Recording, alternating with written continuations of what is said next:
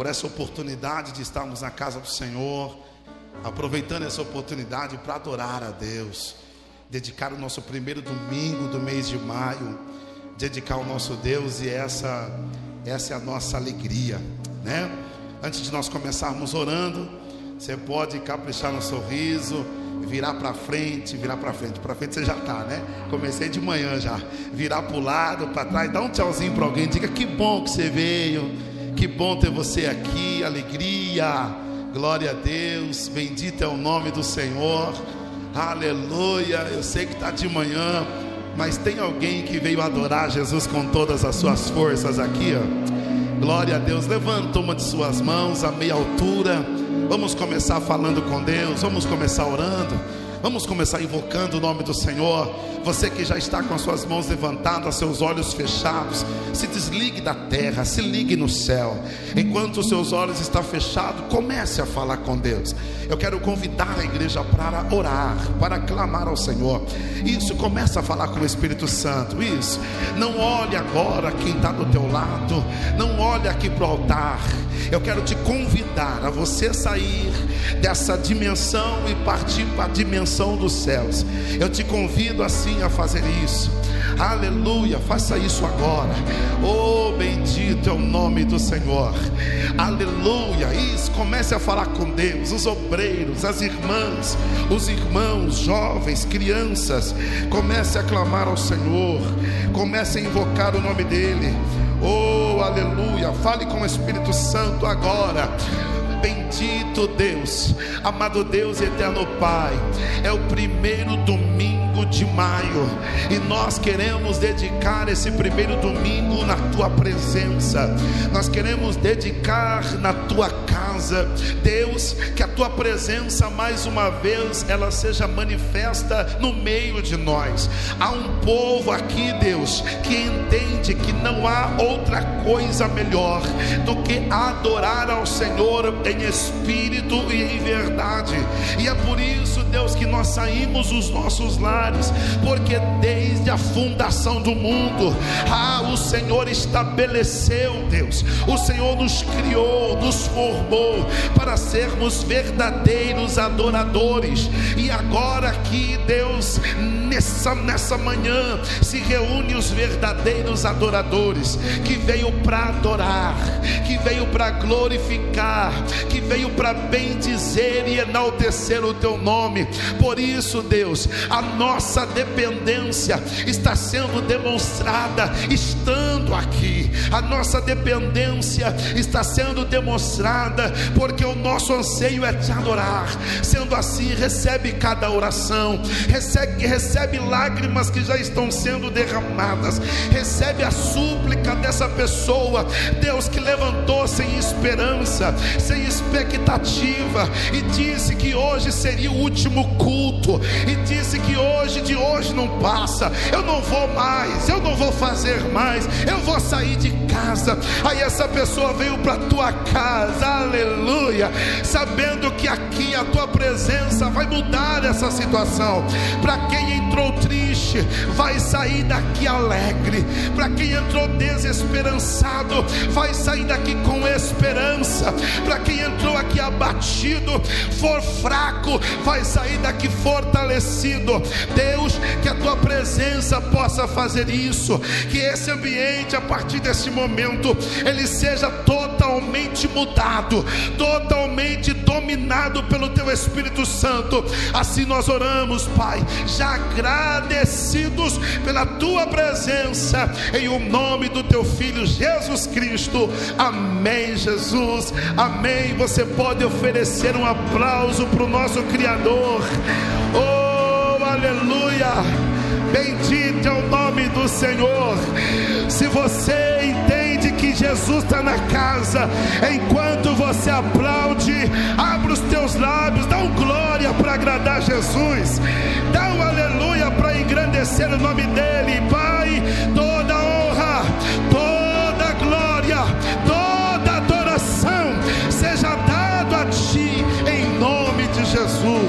Aleluia, glória a Deus. Assentai-vos, por favor, em nome de Jesus. Glórias a Deus. Quero convidar o pastor Zé Cláudio para fazer menção da palavra introdutória e também da continuidade nessa manhã junto conosco, em nome de Jesus. Glória a Deus.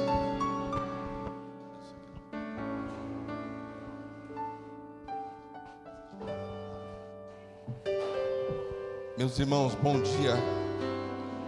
A paz do Senhor. Abra a tua Bíblia comigo. Aos Coríntios.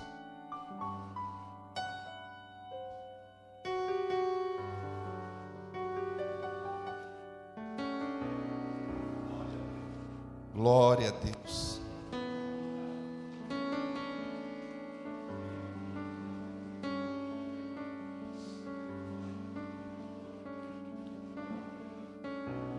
Deus é bom, estamos, estamos alegres em poder estar na casa do Senhor, ainda muito mais sendo um culto de celebração da ceia do Senhor, a ceia a qual nós trazemos à memória tudo aquilo que o Senhor fez na cruz do Calvário.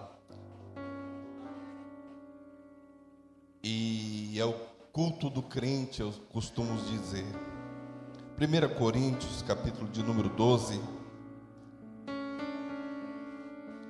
a partir do versículo de número 12, vamos fazer a leitura, em seguida o ministério de louvor já estará adorando o nome do Senhor Jesus Cristo. 1 Coríntios 12, 12 diz assim: Ora, Assim como o corpo é uma unidade, e embora tenha muitos membros, e todos os membros, mesmo sendo muitos, formam um só corpo. Assim também com a respeito de Cristo.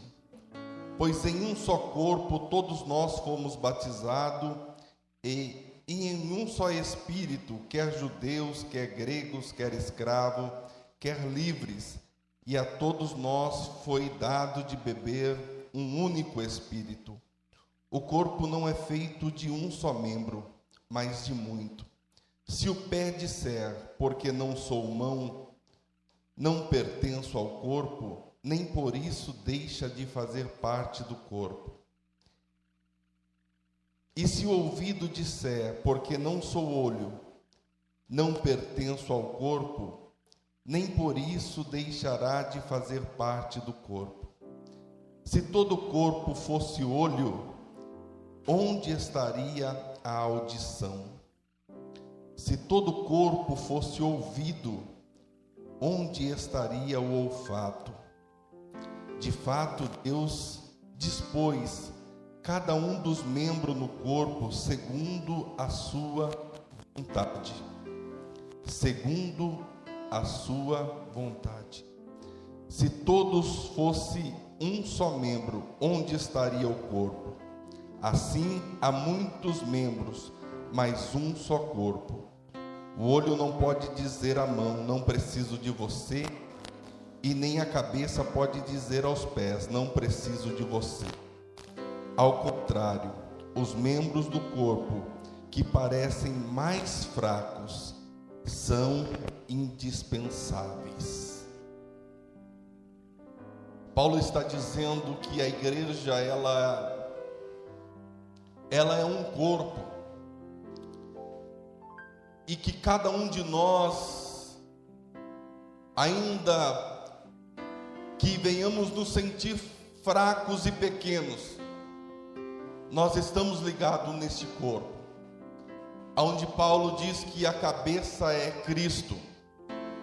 Talvez você entrou aqui nesta manhã e você, dentro deste corpo chamado igreja, você fala assim: ah, mas eu não me achei ainda na minha utilidade dentro deste corpo. Mas Paulo diz que nem por isso você está fora deste corpo.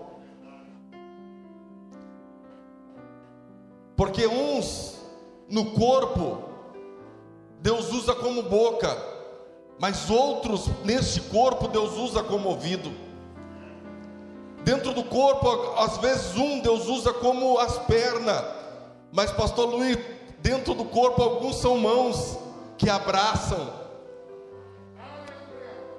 Então nesta manhã o Espírito Santo vem nos dizer assim que somos especiais na ligação deste corpo, ou seja, eu preciso de você, você precisa de mim e nós, como corpo, precisamos de Cristo. É uma manhã de santa ceia, onde o Senhor vem, aleluia, renovar o corpo de Cristo e nós seremos renovados pelo Espírito Santo, sabendo que somos indispensáveis na ligação do corpo. Deus precisa de você. Talvez você não tenha nenhuma vocação dentro da igreja, mas você está ligado, aleluia, neste corpo para um propósito na face da terra. Talvez o Espírito Santo ele quer usar você como boca lá no teu trabalho para dizer para uma pessoa que está desesperada no meio de toda essa situação que nós estamos vivendo, para que ela venha se acalmar, porque Deus ama a vida dela e Deus está no controle de todas as coisas. O mais importante é nós sabermos que nós estamos ligados neste corpo, aonde o cabeça do corpo é Cristo. Se coloque sobre os seus pés. Ministério de louvor vai se achegando e você mais uma vez feche os teus olhos para nós orarmos ao Senhor. Aleluia. Feche os teus olhos e ore juntamente comigo. Senhor, meu Deus e meu Pai. Obrigado, Senhor, por esta palavra. Palavra, Senhor, a qual nos diz que somos tão importantes, meu Deus, ainda sendo, Senhor, tão pequenos, meu Deus, e às vezes nos sentindo, Senhor, tão insignificante. Meu Deus, o Senhor tem um propósito, Senhor, na nossa vida. Meu Deus, eu quero aqui nesta manhã, Senhor, apresentar a tua igreja. Meu Deus, olha, Senhor, aqui para cada membro, Senhor, Pai querido, que o Senhor, Pai querido, tem, Senhor, uma vocação para cada um deles. Meu Deus, olha, Senhor, para este povo, Senhor, a qual o Senhor instituiu como igreja. Meu Deus, que tem fazendo, Senhor, aleluia, a tua vontade. Meu Deus, e tem cumprido o teu papel como membro. Meu Deus, tanto no falar, como no abraçar. Meu Deus, quanto, Senhor, no ir, Pai querido. Meu Deus, aleluia, e eu sei, meu Deus, que tudo isso, Pai querido, Senhor, glorifica, Pai querido, teu santo nome. Meu Deus, abençoa a tua igreja nesta manhã. Meu Deus, vem nesta manhã, Senhor, de santa ceia. Meu Deus, e vem nos renovar de uma maneira sobrenatural. Olha, Senhor, para cada vida, Senhor. E o Senhor conhece como cada um chegou aqui nesta manhã. Vem com o teu Espírito Santo, Senhor. Meu Deus, e vem com uma maneira sobrenatural. E levanta, Senhor, aqueles que estão caídos. Meu Deus, fortalece aqueles que estão se sentindo fraco. Meu Deus, e que esta manhã venhamos sair deste lugar, meu Deus, renovado pela tua presença. Assim eu te peço, Senhor, e te agradeço, em nome do Senhor Jesus Cristo. Amém, Jesus. Você pode oferecer ao Senhor um aplauso, faça isso com alegria. Oh, aleluia. Aleluia. Você pode adorar. Somos corpo, assim bem ajustado, totalmente ligados, unidos, vivendo em amor, uma família, sem qualquer falsidade, vivendo a verdade expressando a glória do Senhor, uma família vivendo compromisso do grande amor de Cristo. Eu preciso de ti,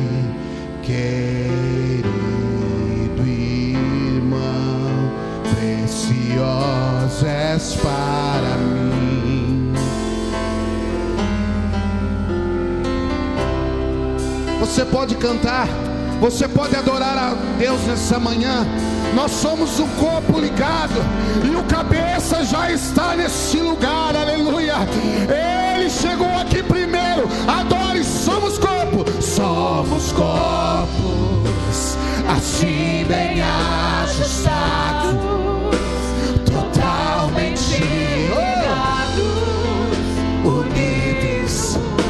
if you found the way.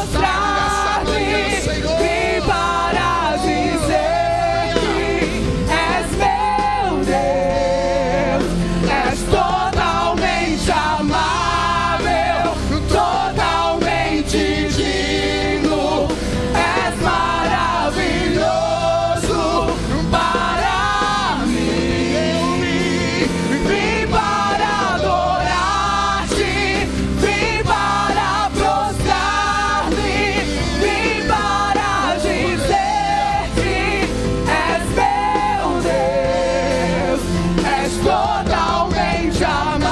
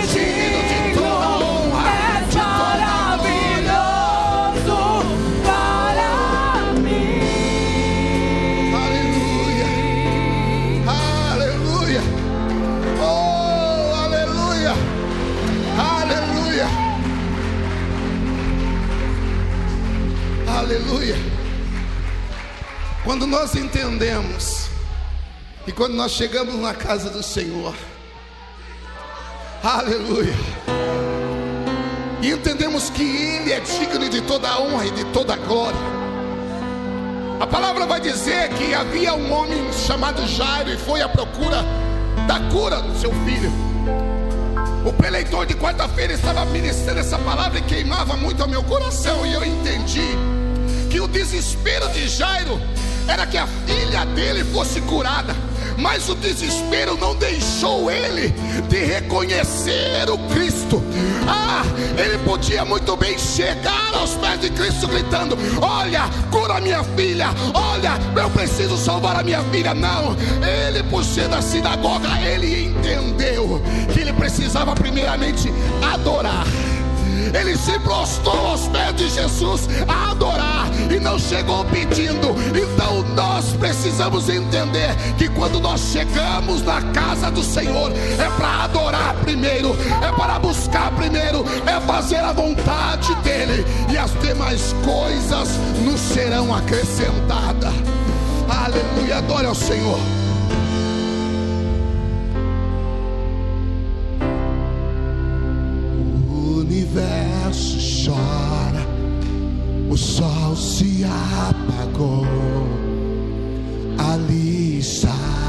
Morto o Salvador.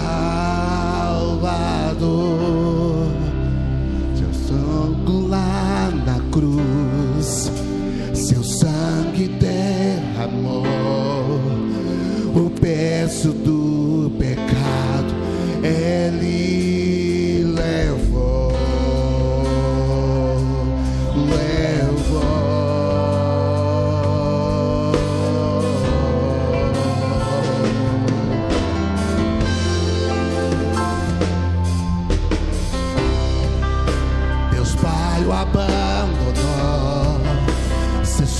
seu respirar. Em trevas encontrou o filho. A guerra começou, a morte ele enfrentou. Todo o poder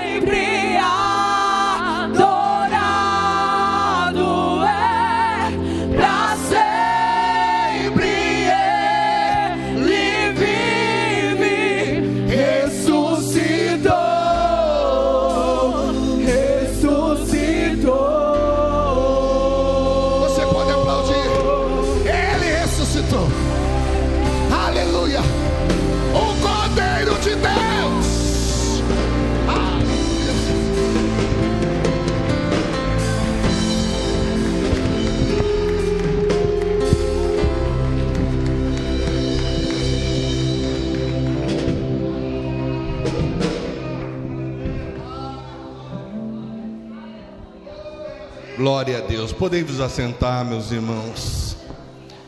Estamos felizes porque Ele vive.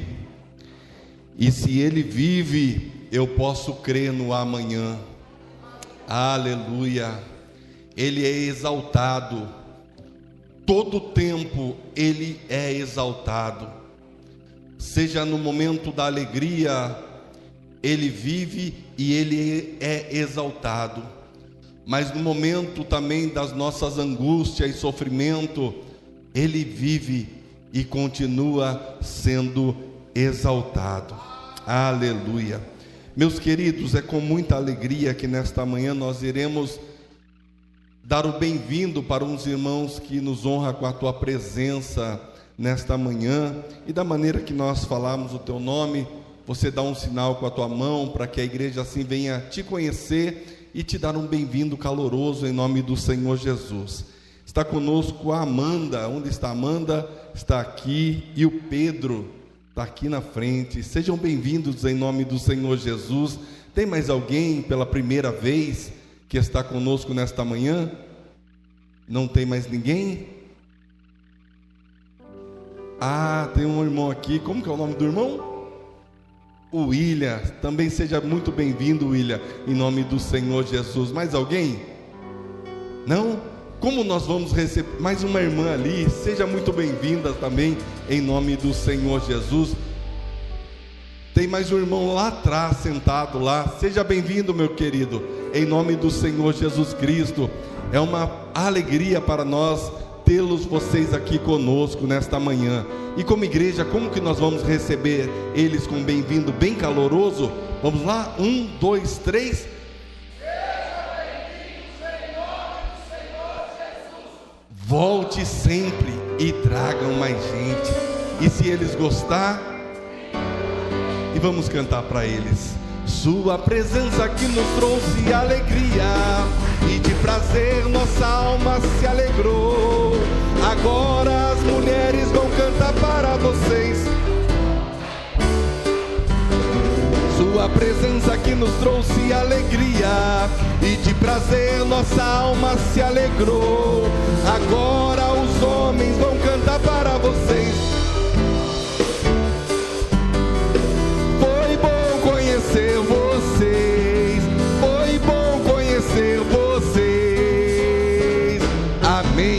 Vamos aplaudir ao Senhor pela vida desses irmãos. São muitos bem-vindos em nome do Senhor Jesus.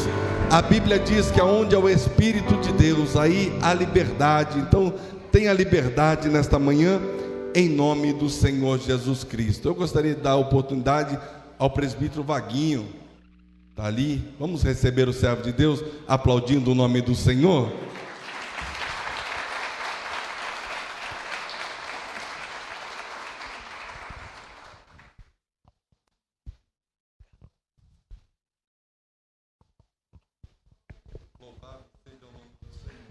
Bom dia, irmãos. Paz do Senhor.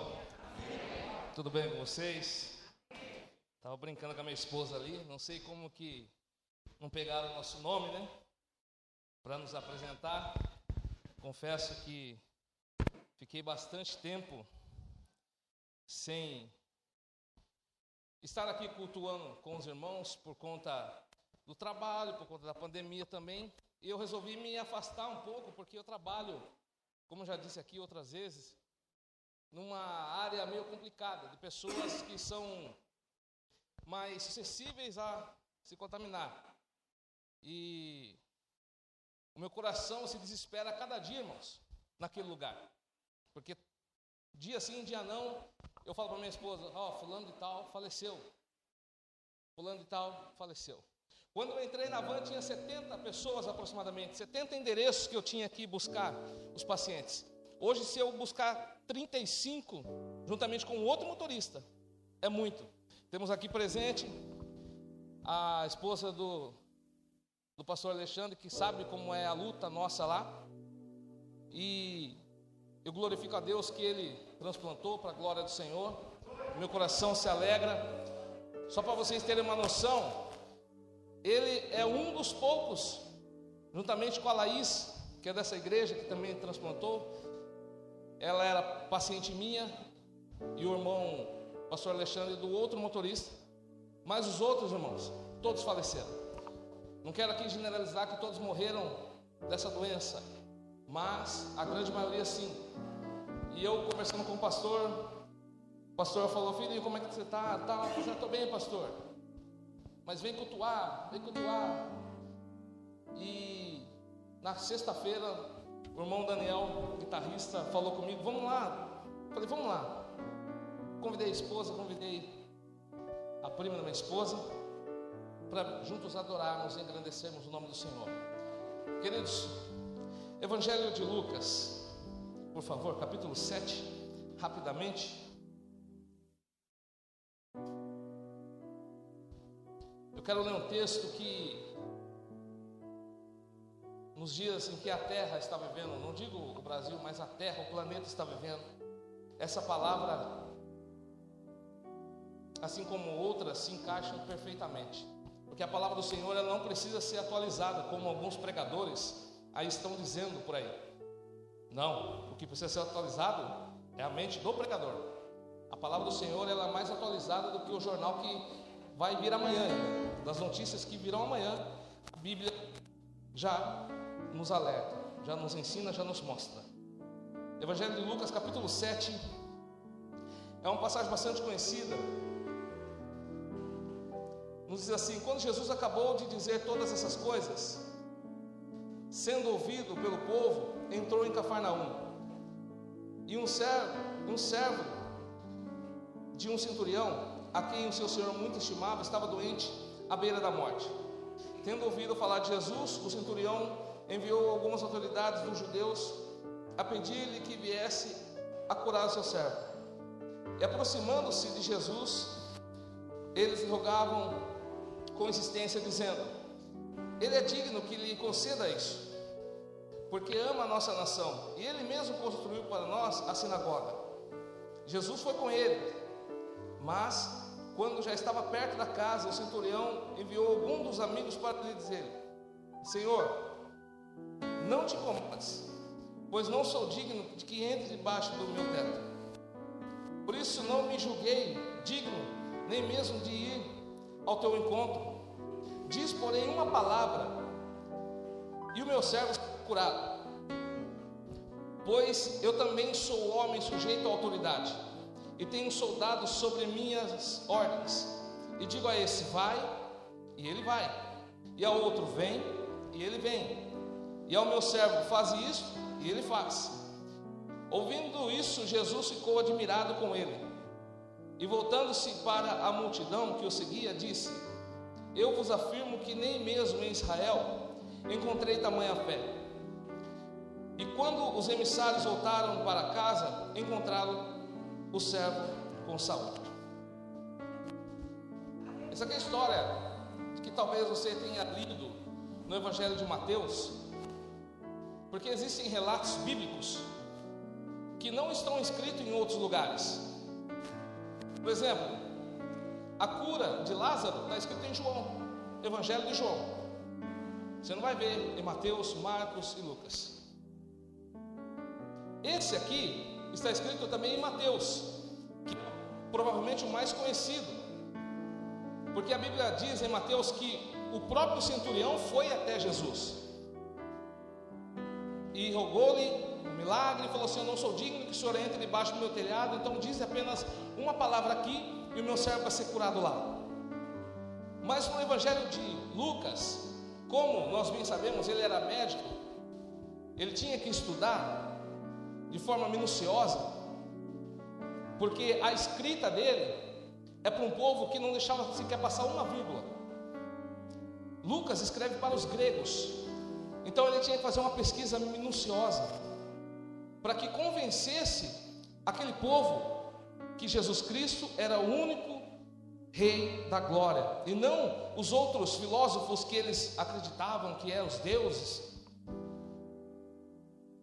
E dessa maneira, ele escreve dizendo que o centurião está na casa dele e envia um dos anciãos. Para aqueles que gostam de, de estudar a Bíblia, fazer aquele famoso paralelo, você vai sentir essa diferença, esse peso, mas tão somente só para você poder ter um, um agregado a mais, um conhecimento a mais.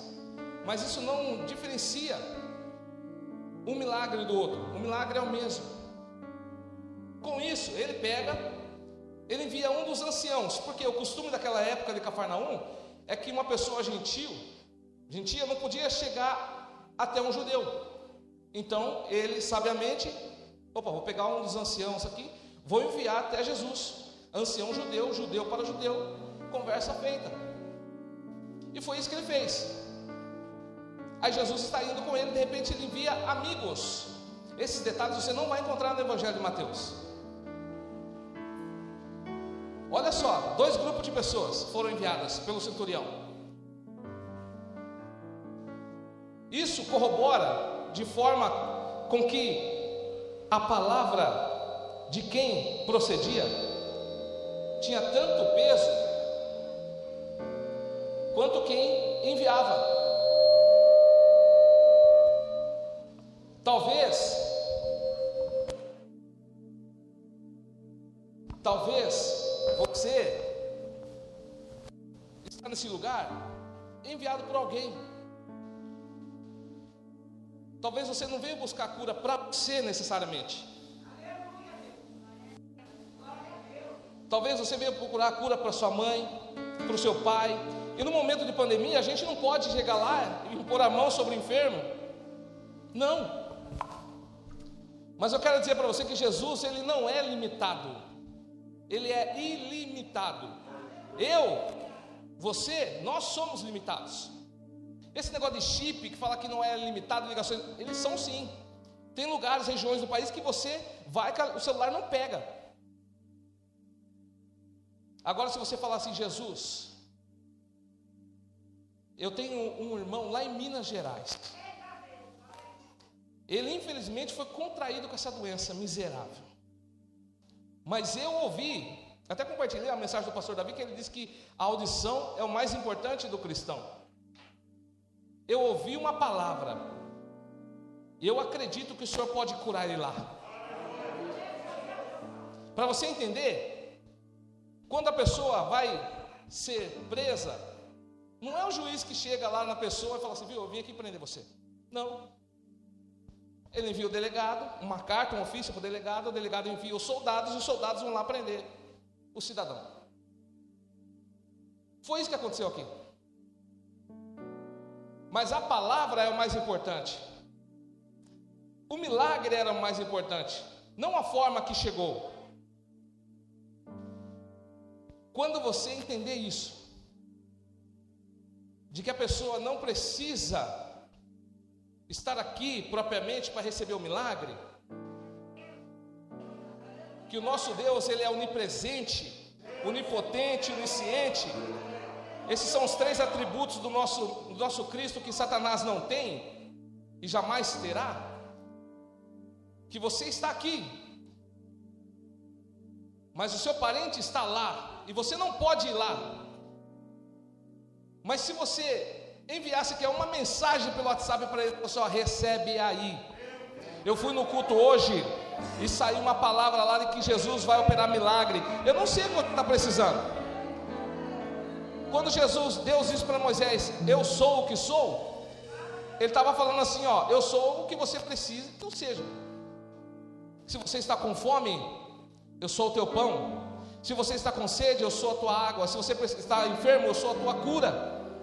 O que é que você precisa? Fala para Jesus. É para você mesmo? É para o ente querido? Você está no lugar certo. Tenha certeza disso. E vou dizer algo para vocês, irmãos. Queria pedir perdão primeiramente a Deus e para vocês, consequentemente, o pastor Davi Zé Cláudio, por não estar presente aqui. E com esse tempo, esse período, que parece para mim que foi pouco, mas na verdade foi muito, o lado mais importante de um cristão é o espiritual. Porque o reino de Deus é espiritual. Se o teu espírito está bem, não importa as outras coisas. Agora, quando o lado espiritual da pessoa está morto, está ferido, a pessoa perde até a perspectiva de vida. Eu não estava morto, falava de Jesus, mas não é a mesma coisa que você vir aqui e, como o pastor Joel disse, chegar aqui adorar a Deus, primeiramente. Depois, se ele quiser, como o leproso disse, o Senhor concede o um milagre para você. Se ele quiser, ele, Jesus, quiser, o Senhor pode fazer. E Jesus está afinzaço de realizar o um milagre na sua vida. Afinzaço. Deus abençoe.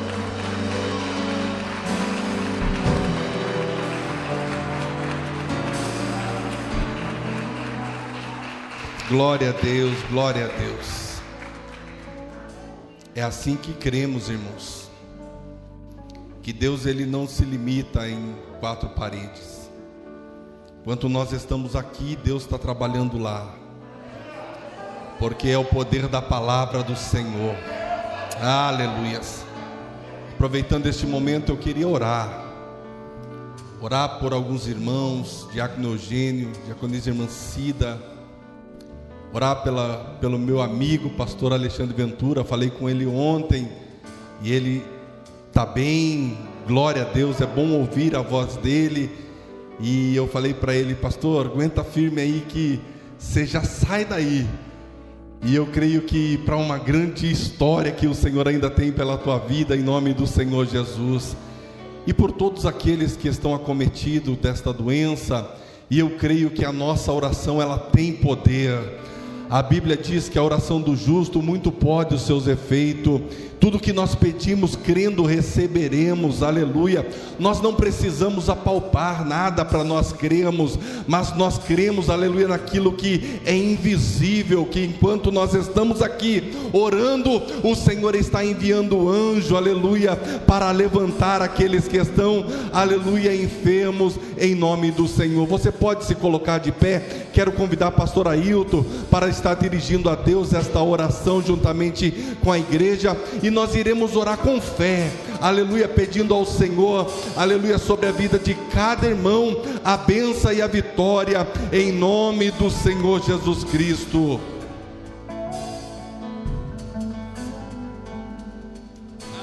Glória a Deus. A paz do Senhor para a igreja, amém? Amém. A Bíblia vai dizer que tudo que pedirmos em oração, crendo, está fraco, crendo. Então a Bíblia está dizendo que agora só depende de você, não depende nem tanto mais de Deus, que Ele já está pronto. Ele está afinzaço, não é isso? De te responder. Aí agora, olha bem, o pastor já falou alguns nomes aqui que precisam, mas você pode lembrar de alguns. Então você faz um pacote santo, apresenta o santo Deus que está aqui aí vai se cumprir o que está lá em Salmo 91. Ele vai dar ordem aos anjos para trazer a cura, para trazer a libertação, para trazer a restauração. Tudo isso neste momento de oração. Amém? Então vamos orar junto, vamos. Vamos orar junto. Então vamos lá. Ó oh, eterno Deus, Criador dos céus e da terra, Deus que se faz presente neste momento, Deus que nos garante, ó Deus, se nós clamarmos, o Senhor ia responder esta igreja está clamando. O teu ungido aqui, ó Deus, já especificou alguns nomes que precisam de cura, que precisa de saúde, que precisa de vitória. E Só o Senhor tem a cura, só o Senhor é a saúde, só o Senhor determina a vitória. E lá no livro das crônicas diz: se o povo que clama pelo teu nome se humilhar e orar, este povo está orando, e a tua palavra garante que o Senhor ia ouvir dos céus, e eu sei que o Senhor está com os ouvidos atentos à oração que é feita neste lugar. Então, Senhor, por favor, por misericórdia, envie socorro, envie a cura, envie a libertação, envie a transformação, restauração e vitória a este povo que clama, a este povo que roga, a este povo que suplica neste momento. Crendo assim, eu já quero te agradecer, porque o Senhor já determinou anjos para trazer a cura, para trazer a resposta, para trazer a libertação. Eu quero te agradecer em nome do Pai, do Filho e do Espírito Santo. Amém.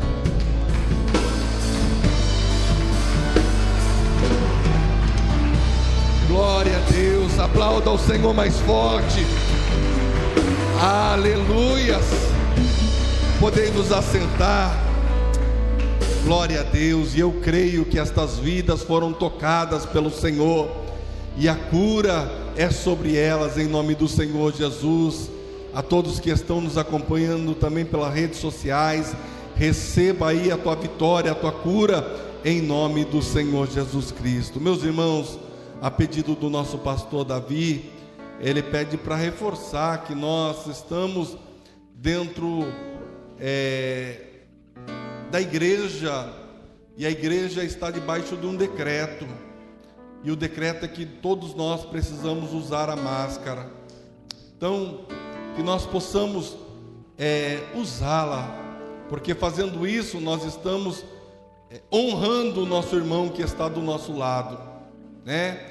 Estamos vendo aí na, nas, nas redes sociais tantas coisas de pessoas que são indisciplinadas, mas a igreja não tem essa característica. A igreja, pela palavra do Senhor, ela é ensinada a obedecer. É por isso que nós fechamos as portas. Porque nós poderíamos falar: não, nós vamos ficar com a porta aberta, nós vamos ter culto, nós não vamos usar máscara. Mas não é isso que a palavra do Senhor nos ensina. A palavra do Senhor nos ensina que nós devemos obedecer.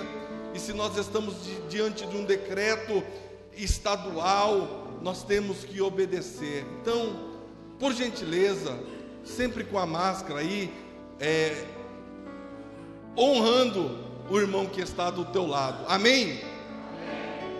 Queridos, momento tão especial do nosso culto também é o momento de nós ofertarmos ao Senhor. E eu queria que nesta manhã você fizesse isso com alegria. A Bíblia também ela nos diz que Deus ele ama o que dá com alegria. E é de conhecimento de todos que nós estamos vivendo aquilo que nós cantamos, algo novo. Eu quero viver algo novo. Mas para que isso aconteça, nós precisamos ser os patrocinadores daquilo que nós queremos viver. Eu creio que todos nós, o Senhor tem nos dado semente. E a semente que o Senhor nos dá é para que nós semeássemos em terra. Porque se nós ficarmos com a semente, nós estamos impedindo de algo grande crescer. Ou seja, aquela semente que está na minha mão, que está no meu bolso, ela é aquilo que vai gerar uma árvore grande. Eu lembro aqui do diácono Ricardo, que ele, numa ministração de oferta, ele falou sobre a semente do milho que ele semeou lá no quintal da casa dele. Uma simples semente fez ele colher várias espigas de milho, e dentro daquelas espigas várias sementes. É isso que o Senhor tem para nós. dentro da nossa semeadura. E às vezes nós não queremos semear. E quando nós não semeamos, irmãos, nós estamos impedindo Deus de fazer o algo grande na nossa vida financeira. Então eu queria nesta manhã, com muita alegria, lhe convidar, oferte na obra do Senhor, seja um dizimista da casa do Senhor, tem aqui um projeto, projeto da aliança do templo vivo, que você também venha fazer parte disso, irmãos, porque no momento que você passar ali na Avenida das Araras, você venha falar: Eu faço parte dessa história, eu tenho uma aliança neste lugar. Talvez nós estamos olhando para agora, nós passamos lá, pastor Davi, olhamos o negócio ainda, parece que. Mas irmãos, olhe com um olhar espiritual. Olhe para aquele lugar, olhando já as galerias, aleluia, olhando ali à frente daquele lugar lotado de carro, aqueles congressos abençoados, aleluia, que nós fazemos e nós olhamos e falamos: Senhor, eu faço parte desse projeto, porque eu ofertei para esta obra, está de pé. Não seja aquele crente que ele olha só o agora aquele crente que ele é o carnal. Não, seja espiritual. Comece a deslumbrar, falando: Senhor, eu estou investindo nesse projeto porque eu sei que eu vou viver algo grande dentro daquele lugar. Talvez aquele lugar é o lugar que o Senhor está levantando, porque Ele quer salvar toda a tua família, e Ele não fez isso ainda, porque o, o espaço aqui está limitado para isso ainda. E eu quero que você, com muita alegria, faça isso. Oferte na casa do Senhor. Ah, pastor, mas eu não trouxe uma oferta. Hoje nós temos várias, vários meios de, de ofertar. Você que está na, nas redes sociais, eu creio que já está aí no visor do seu celular, da tua televisão, o Pix. Você pode fazer isso com alegria. Oferte na casa do Senhor. Para nós que estamos aqui, nós temos a maquininha, que hoje é o nosso dinheiro de papel, que nós já fazemos sair pela máquina ali e abençoarmos a casa do Senhor, mas não fique de fora, faça isso, e eu creio que a medida do Senhor para esta atitude que você está tomando, ela é boa, ela é grande, ela é sem medida, ela é recalcada, ela é sacudida, e você vai viver aquilo que ninguém quer estar vivendo, porque você está dentro do projeto do Senhor.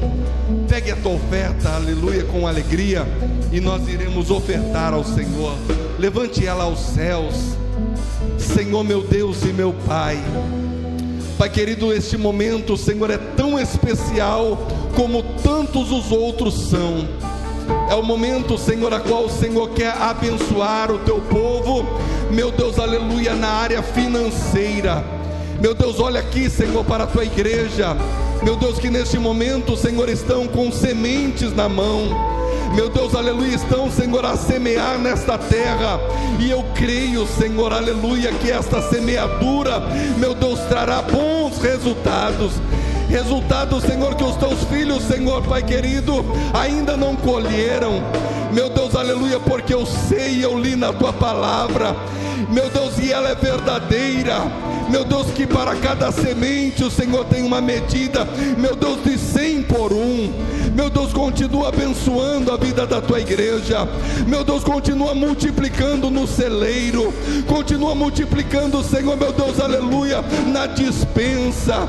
Pai querido, vem, Senhor, de uma maneira sobrenatural. Meu Deus, honrar a vida dos teus filhos. Meu Deus, que tem feito voto, Senhor. Meu Deus, com a tua casa.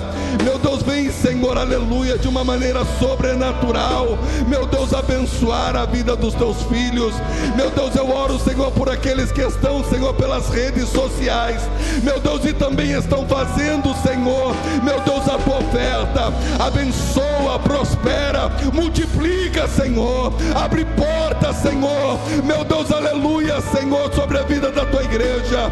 Assim eu te peço, Senhor, e sobre aqueles, Senhor, que nesta manhã, meu Deus, aleluia não tem uma oferta apresentar ao Senhor, porque se encontra desempregado.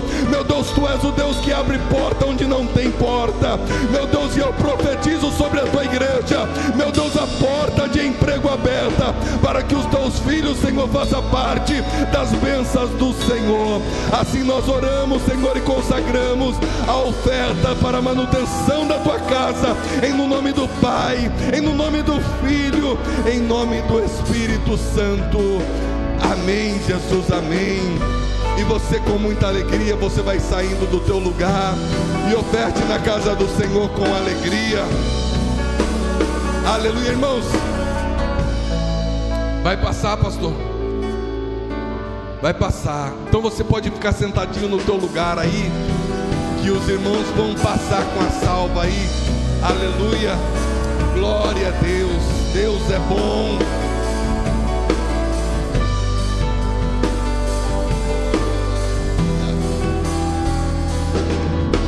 Louvado seja o nome do Senhor. Louvado seja o nome do Senhor. Queridos, as horas voam. E eu queria agradecer ao Senhor por esta oportunidade, pastor Davi.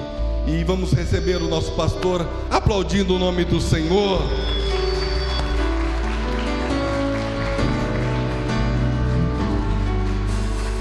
Aplauda mais forte, essas palmas é para o Senhor.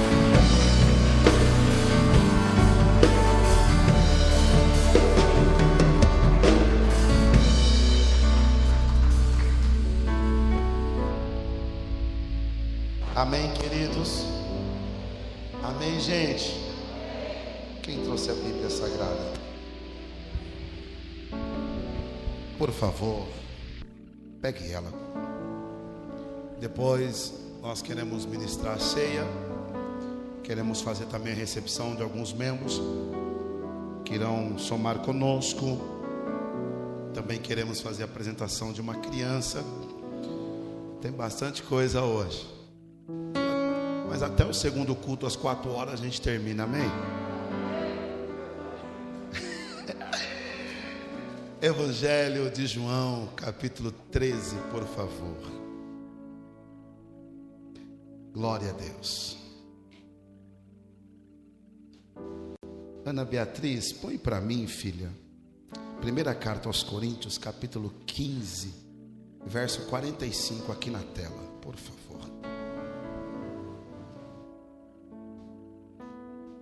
Evangelho de João, capítulo 13.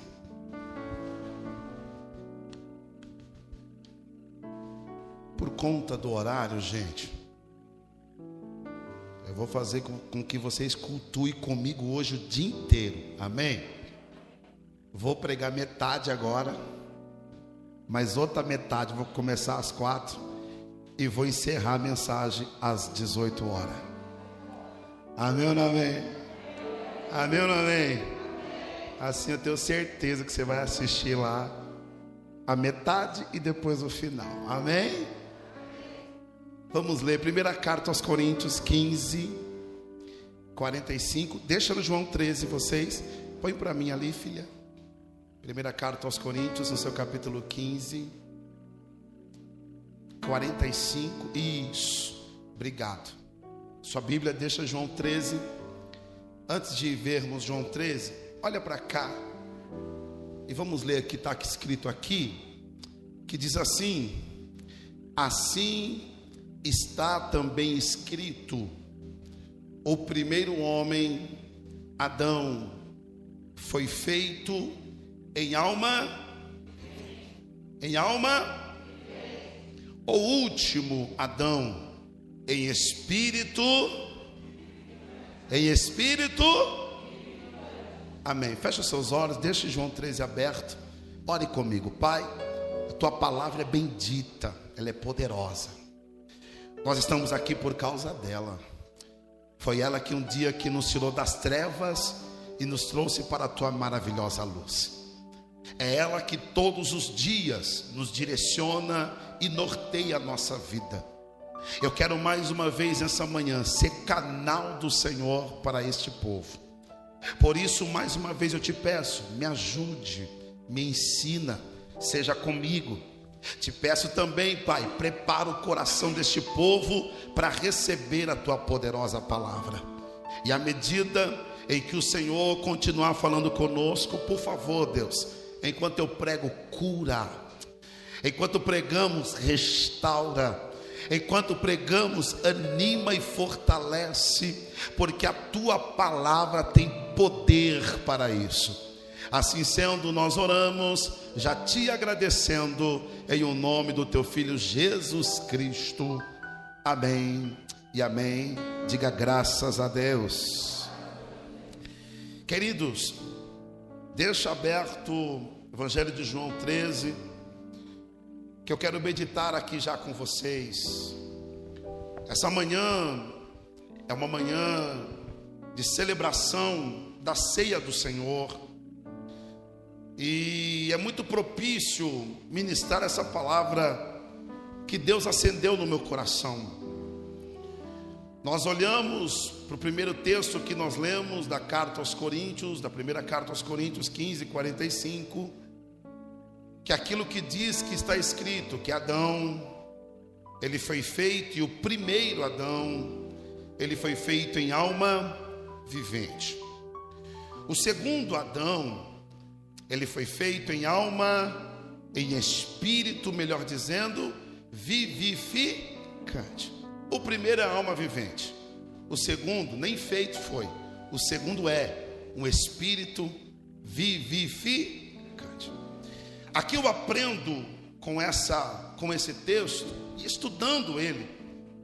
Daria para a gente falar muitas coisas, porque na verdade é até um pouco complexo é complexo por conta que até vendo uma das matérias, faz parte da matéria quem fez teologia da cristologia. Só que é algo que eu queria aplicar e que Deus foi gerando e motivando meu coração.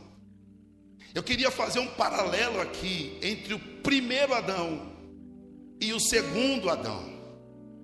Para nós entendermos isso aqui, a Bíblia fala que nós fomos somos gerados como com a natureza caída de Adão.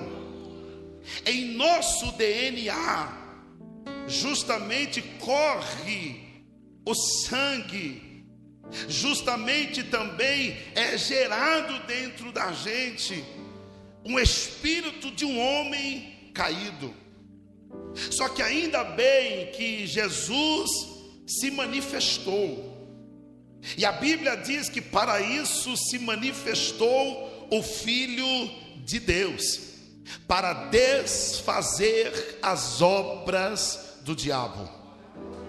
Aqui eu aprendo uma coisa que com o segundo Adão, que já que no primeiro Adão nós temos a natureza pecaminosa, hoje em Cristo depois da cruz, depois do sacrifício, nós não precisamos ter ou ser a referência de um homem caído. Não, por quê? Porque hoje nós temos uma referência. Quem? Jesus, um espírito vivificante. Então, aqui, primeira coisa que eu aprendo que embora em nosso DNA nós somos considerados como pessoas caídas, nós ainda podemos ser e ter a referência de um espírito vivificante. É por isso que quando um homem, quando uma mulher entrega a sua vida para Jesus, aceita Ele como o único Salvador da sua vida, a história da vida dele e da vida dela muda. Por quê? Porque até então, enquanto estamos no mundo, Satanás olha para a gente e vai dizer: vai continuar caído, vai continuar prostrado, vai continuar caído. Aí a gente levanta a mão, aceita Jesus, reconhecendo o sacrifício na cruz do Calvário. Aí o Espírito Santo de Deus entra de nós e nos torna vivo. Então aquela referência pecaminada, aquela referência pecaminosa, aquela aquela aquela referência de homem caído, agora muda. Por quê? Porque agora nós temos um espírito vivificante dentro da gente. Eu preciso primeiro aplicar essa introdução para que você entenda. Embora nós temos um, uma referência de uma pessoa caída, não somos mais. Por quê? Porque você entregou sua vida para Jesus. E se alguém é de Cristo Jesus, você não vive como homem nem como mulher caída, não. Em você há um espírito vivificante. Há um, em você há um espírito que vibra para a glória.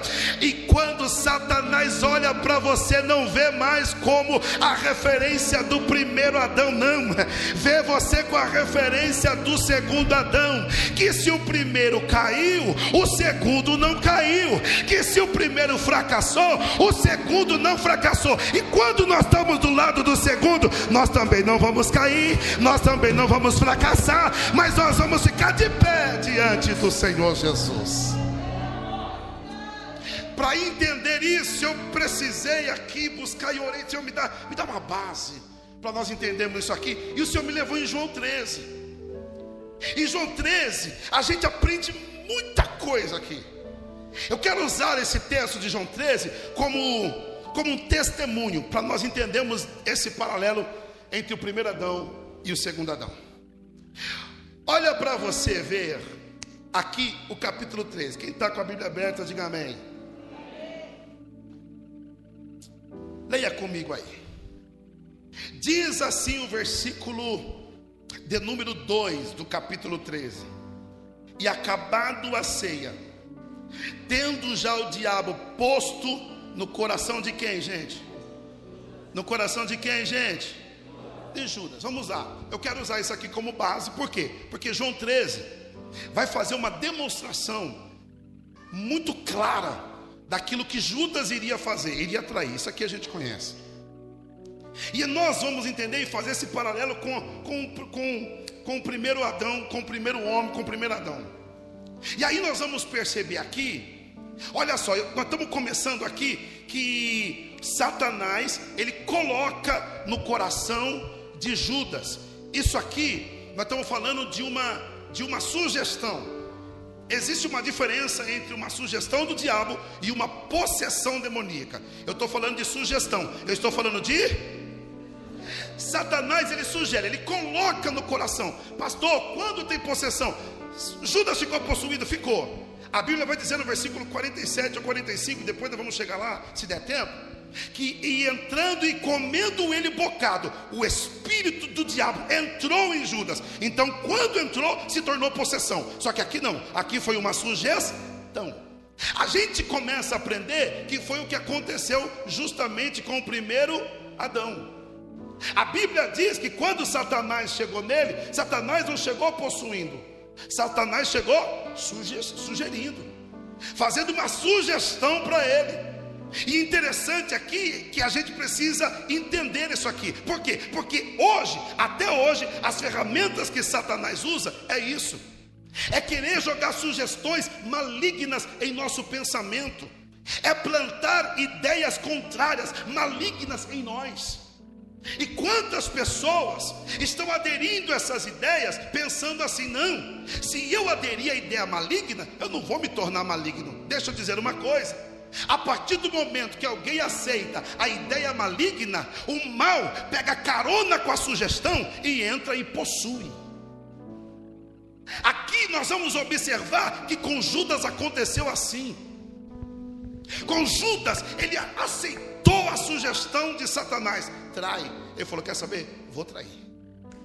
A, primeira, a segunda fala que eu quero aplicar nesse texto para nós é isso: guarde a tua mente e o teu coração.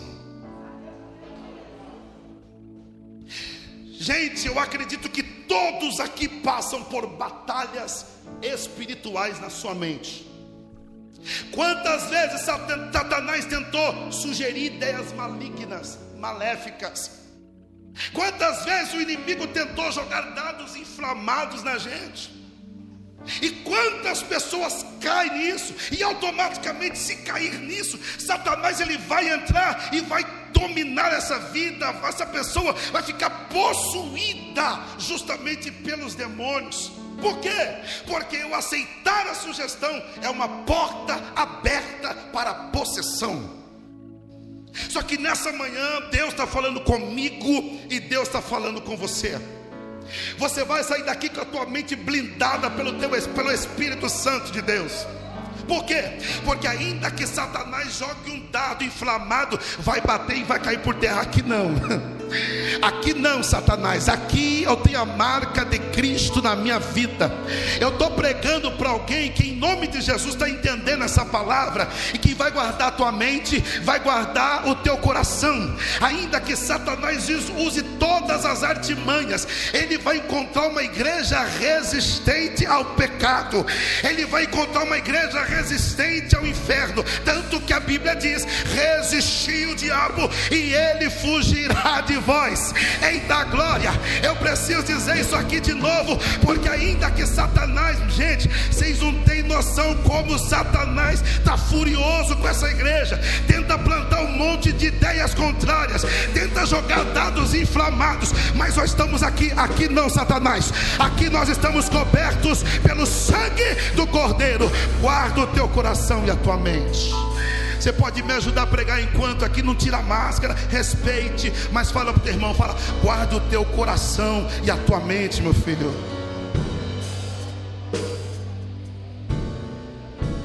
Guarda. Vamos lá? O versículo 2 aqui continua.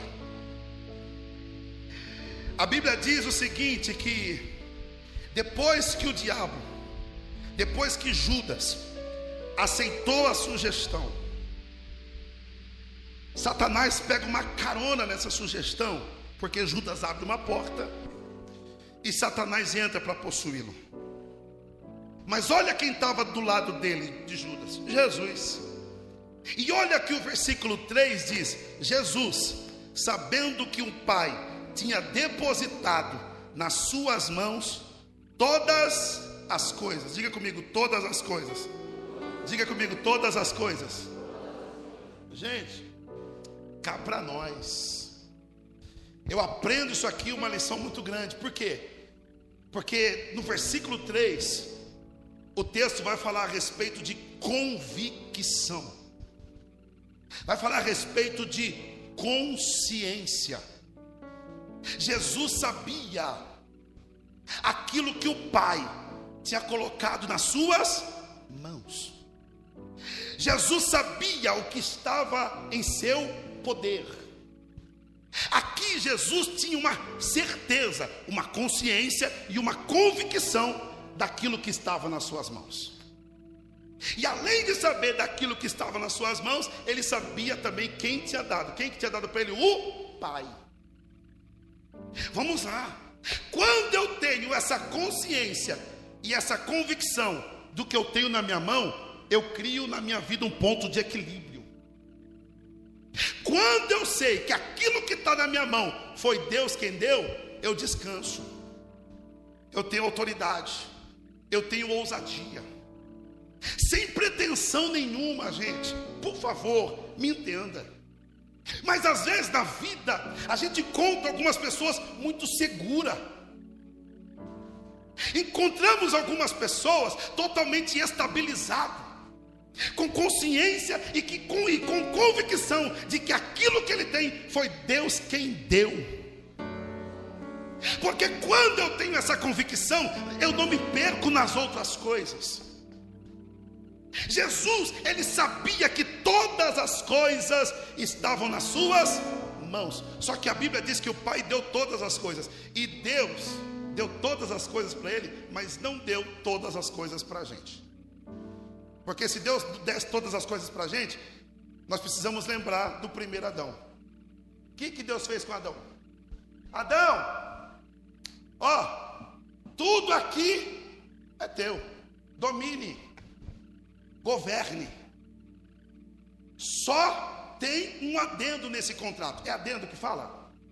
Me ajude aí, é adendo, né? Só tem um adendo nesse contrato. Não mexe na árvore que está no centro do paraíso.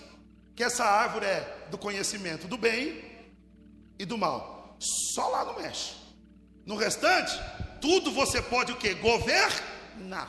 O governo estava na mão do homem. O que, que o homem fez? Hã? Se perdeu com o governo. Vai ter um gostinho de bezetacil, mas é Santa Ceia. E se aguenta, não aguenta não? Se não aguenta, já está aqui mesmo, então bora. Porque você percebeu que algumas coisas, algumas pessoas se perdem quando Deus entrega alguma coisa para ele ou para ela. Entregou poder na mão do camarada, tem gente que se perde. Tem gente que é crente, que é um crente fiel, clama ao Senhor, enquanto Deus só dá ali o limitado. Deus fala assim: eu vou dar um pouquinho a mais para ver se ele vai conseguir entender que sou eu que estou dando para ele. Aí quando Deus dá um pouquinho a mais, cadê o camarada? Some, desaparece. Por quê? Porque a, a referência do homem caído é essa: é não saber administrar, não saber governar. Às vezes, a vaidade do ego leva a pessoa a perder a autoridade do governo. Foi isso que aconteceu com Adão. Só que sabe o que é lindo? Para Jesus aqui, para a gente dar um glória gostoso. Para Jesus aqui, Deus, o Pai, não deu qualquer coisa. Deus não deu, não fez dele um gerente, não fez dele um síndico, não fez dele, não. A Bíblia diz que o Pai deu todas as coisas. Pastor, qual é a beleza e o interessante disso? O interessante é que, mesmo ele tendo todas as coisas, ele não se corrompeu com nenhuma. Oh, aleluia! Ele não se corrompeu com nenhuma delas. Eu estou pregando uma palavra para mexer com a tua vida. Por quê? Porque esse espírito de mal administração não vai bater nos membros mais aqui dessa igreja. Esse espírito de governo destruído do primeiro Adão, aqui não tem vez. Por quê? Porque o espírito vivificante está na tua vida. Se conhecia a gente dizendo, não sabe administrar, não sabe governar, fica dentro do ego. Não, aqui não. Aleluia. Nós sabemos, nós temos uma convicção que quem nos deu foi Ele, que aquilo que está na nossa mão foi Ele. Oh. Quantas vezes a gente é desacreditado de pessoas que olham para a gente, pastor Luiz, não, qualquer hora vai cair. Hum. Qualquer hora não vai saber governar. Não estou vendo na hora. Vai, não, não, irmão. Essa palavra primeiro fala comigo. fala com nós obreiros, fala com você que é um gestor da sua empresa. Ei, irmão, estou pregando aqui porque você tem o Espírito vivificante. Você não vai se corromper com as coisas desse mundo. Você não vai se vender por pouca coisa. Eu estou pregando uma palavra aqui porque porque Jesus tinha consciência que aquilo que estava na sua mão era tudo. Se Ele com todas as coisas não se corrompeu, não se corrompa com aquilo que Deus deu para você. Agora é até difícil dar glória a Deus, vai falar para o seu irmão: não se corrompa, não se corrompa, porque Deus confiou em você. Você acha que o que você tem foi para quê? Você acha que Ele entregou algo na sua mão para quê? Que você tem essa convicção. Essa é a primeira convicção. Eu sei o que eu tenho nas minhas mãos. Você sabe o que você tem na sua mão? Você sabe quem deu para você? Você tem convicção? Porque às vezes a gente acha que ai, é por mérito meu mesmo que eu conquistei isso aqui. É nada, irmão. Eu falo sempre isso aqui, sempre repito, e repetição é pedagógica. Nós só estamos aqui porque Cristo nos despertou hoje. Olha para o seu irmão, me ajude a pregar. Fala, você só chegou aqui porque Jesus te acordou, meu filho.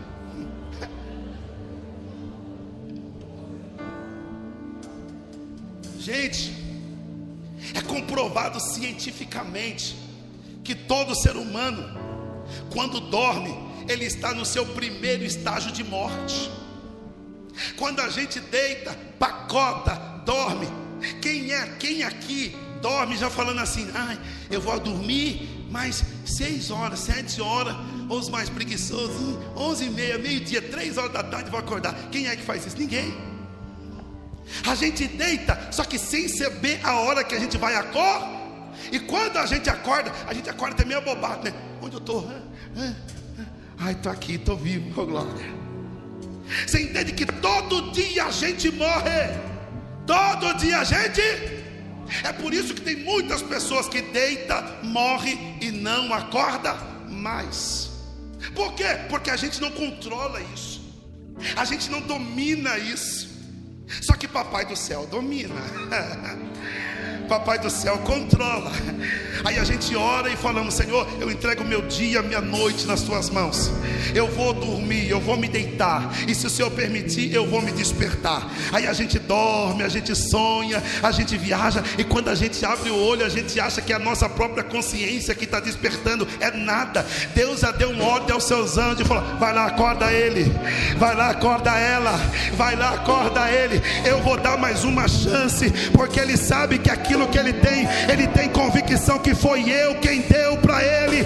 Quem tem convicção daquilo que tem, sabe que quem deu foi Deus. Levanta a mão, eu posso profetizar.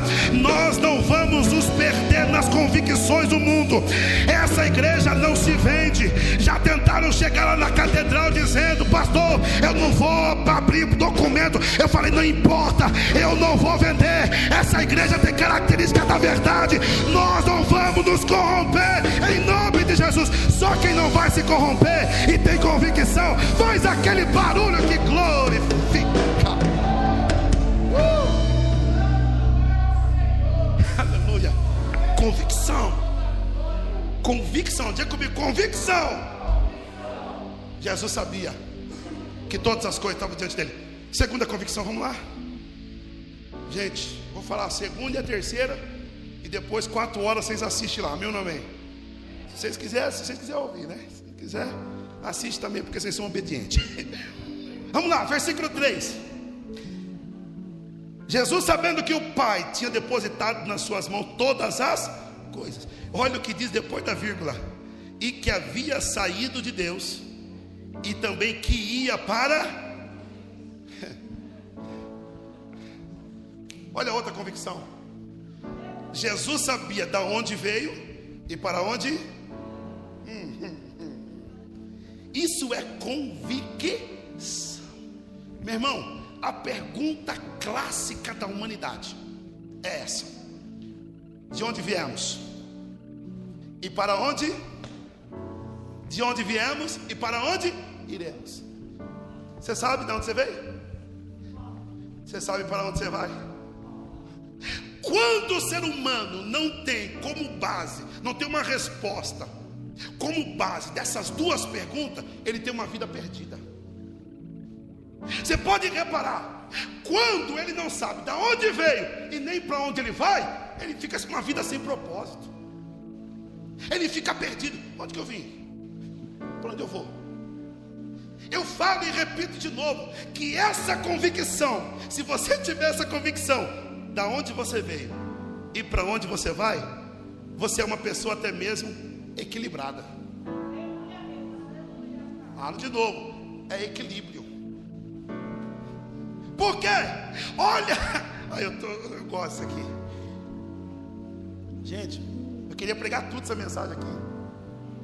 Ah, ninguém quer, então vamos terminar aqui mesmo. Vamos lá. Jesus, ele tinha uma convicção. Essa aqui é a segunda convicção. Ele sabia da onde ele tinha vindo, e ele sabia para onde ele estava, para onde ele estava. Isso aqui é o ponto de equilíbrio de todo ser humano. Todo ser humano. A gente nunca vai se perder no meio do caminho se a gente tiver essas duas convicções. Eu sei de onde eu vim e eu sei para onde eu vou. As pessoas aqui, é por isso que Jesus aqui por diversas vezes Jesus foi tentado por Satanás. Ó, oh, vou te dar o reino. Não. Transforma essa pedra em pão. Não, não, não, não. Jesus foi apedrejado. Não tem problema. Eu vou ser apedrejado. Por quê? Porque eu sei de onde eu vim. E eu sei para onde eu vou.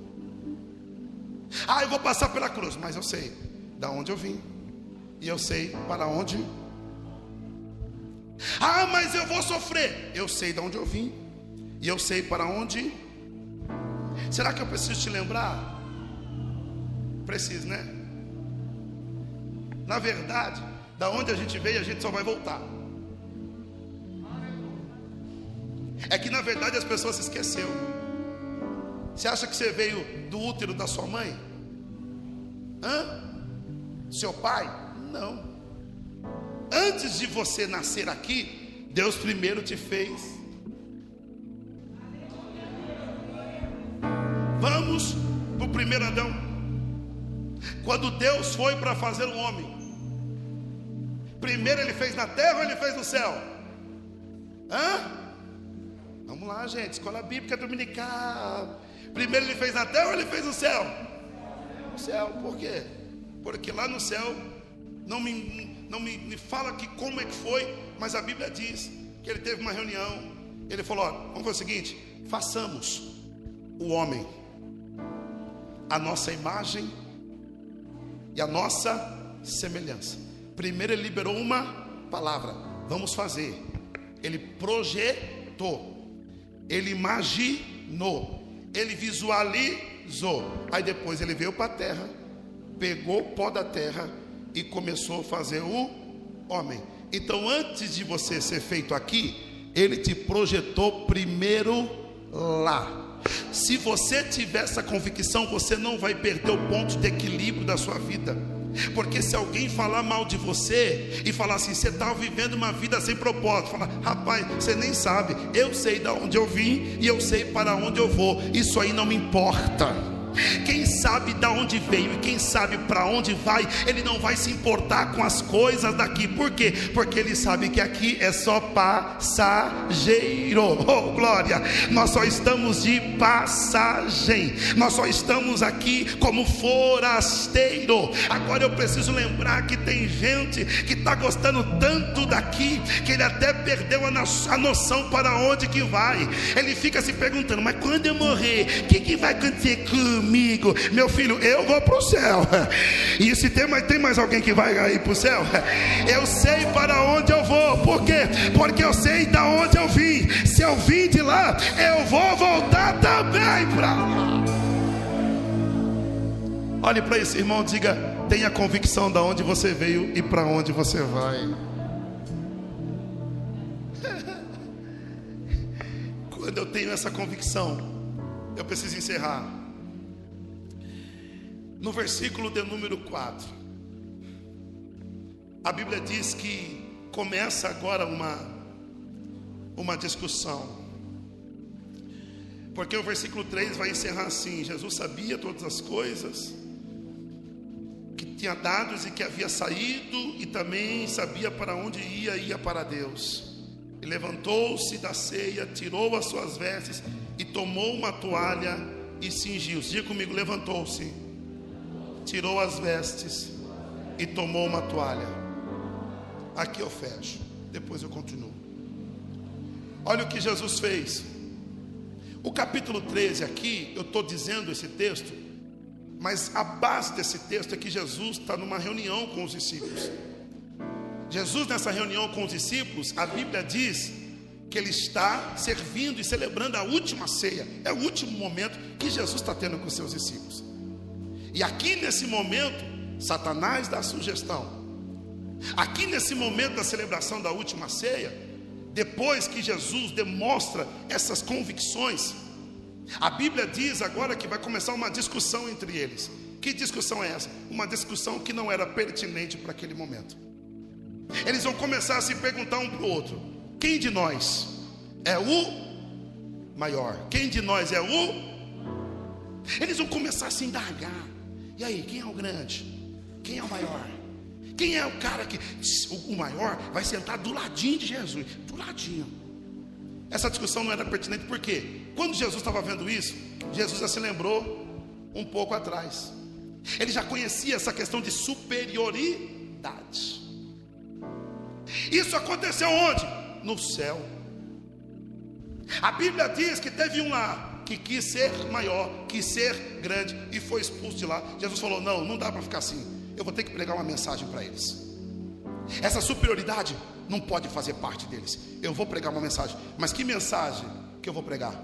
Aí Jesus ele tem uma ideia: não vou pregar com palavras, eu vou pregar com as minhas ações. Jesus se levanta do seu lugar, se levanta da sua cadeira, se tira as suas vestes da cerimônia. A Bíblia diz ainda que Jesus pega uma toalha, amarra em si, pega uma bacia e ele vai lavar os pés dos discípulos. Aí aqui nós vamos perceber que Jesus levantando-se do seu lugar para lavar os pés dos discípulos, tanto que tinha um que falou: Não, não precisa lavar. Deus falou para Pedro: Pedro, se eu não lavar os seus pés, você não tem parte comigo. É necessário que eu faça isso. E é interessante aqui porque para Jesus fazer algo que ele fez aqui, é porque ele tinha convicção do que tinha na sua mão e tinha convicção de onde que veio e para onde ia. Porque de verdade vai ter um gostinho de bezetacil, mas vocês aguentam. E vocês estão pegando a parte melhor, né? Que Jesus levantou da sua cadeira. Jesus levantou da sua, da sua. A Bíblia não diz cadeira, mas eu posso aplicar aqui. Levantou-se da sua cadeira e foi lavar os pés dos discípulos. Gente, para lavar os pés dos discípulos, quem fazia essa questão de lavagem dos pés e lavar as mãos nas calçadas lá da Galileia, da Judéia, eram os escravos. Só que Jesus agora falou: não, quer saber? Nenhuma tarefa diminui quem eu sou, diminui da onde que eu vim e diminui para onde eu vou. Só levar, eu vou, só levanta da sua cadeira para fazer uma tarefa que a gente acha que é diminutivo, quem tem convicção que mesmo se levantar não vai perder ela.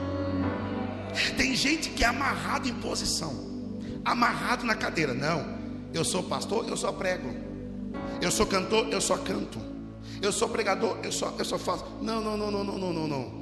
Quem tem convicção do que tem na mão, quem tem convicção e sabe de onde veio, e quem tem convicção e sabe para onde vai, ele não importa. Qualquer tarefa não diminui quem ele é, não diminui a cadeira e a posição que ele tem. Eu estou profetizando aqui por quê? Porque tarefa nenhuma diminui a postura daquilo que Deus colocou na tua mão. Só levanta da cadeira da sua posição quem sabe o que tem na mão e quem deu para ele. Eu estou pregando aqui porque porque Jesus se levanta, ele vai lava, pega uma bacia de barro, vai lavar os pés dos discípulos. Gente, só faz tarefas assim quem tem convicção e sabe que o que tem na sua mão foi o Pai quem deu, que sabe tem a convicção da onde que veio e também para onde vai. Em nome de Jesus Cristo de Nazaré, eu estou pregando aqui porque porque tarefa nenhuma na igreja diminui quem você é, diminui o que você tem. Um dia olharam para mim e falou: "Pastor, o senhor é pastor presidente". E às vezes não estou falando isso para BBC não. E às vezes aqui limpa a igreja, às vezes dá um talento aqui. Não, não, faz, chama outro. Eu falei, não, filho, eu tenho convicção. Eu sei que o que Deus colocou na minha mão, se eu sei o que Deus colocou na minha mão, tarefa nenhuma diminui aquilo que eu tenho e nem aquilo que eu sou. Sabe o que é interessante? Que Jesus também ele tira as suas vestes, ele tira as suas vestes. Gente, isso aqui está falando de indumentária. O pessoal naquela época era muito apegado a isso. Então toda a cerimônia precisava ter a indumentária A e a indumentária B. Se fulano não tiver vestido disso, ou tivesse vestido daquilo, então ele não pode oferecer essa cerimônia. Aí Jesus fala: Deixa eu dar uma lição para vocês. Arrancou as vestes, estou molhando. Ele está cantando assim, está pregando assim. Está sem gravata, está com gravata, está de camiseta. Aí eu falo, deixa eu mostrar para vocês, filho. Sabe o que eu me lembro aqui? Isso aqui é questão de convicção, de Davi.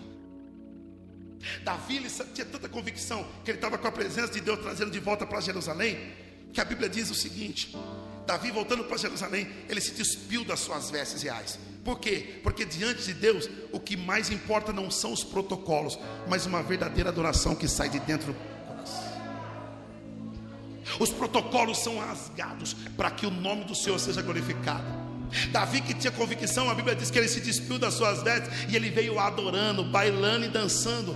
Aí tinha a mulher dele que não tinha convicção nenhuma, estava olhando da janela. Para que isso? Não sei para que pular, não sei para que gritar, não sei para quem dançar. Só quem tem convicção de que tem na sua mão, ele faz com alegria, não se importando com protocolo, não se importando com calúnia, não se importando com levante, não se importa com nada, por quê? Porque não é posição que prende ele, não é indumentária que prende ele, porque ele tem convicção que aquilo que está na mão dele é para devolver para próprio ele. Oh, aleluia, eu estou pregando aqui, não dá tempo de continuar, mas aqui eu encerro aqui. Quem tem convicção do que tem na sua mão, ele adora a Deus, não se importando com o protocolo. Ah, meu irmão, eu preciso dizer, tem gente aí dizendo para gente, para que pular, para que cantar, para que dançar, é porque não tem convicção da onde veio, não tem convicção para onde vai, porque no céu é festa, é alegria, é adoração. Fica de pé se você entendeu essa palavra.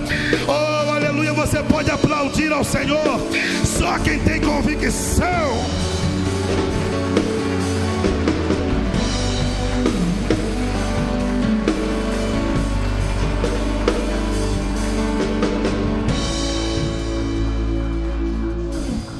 Quando se tem convicção, você não titubeia, você tem equilíbrio, você vai para cima, você adora a Deus com toda a tua alma, com todo o teu âmago.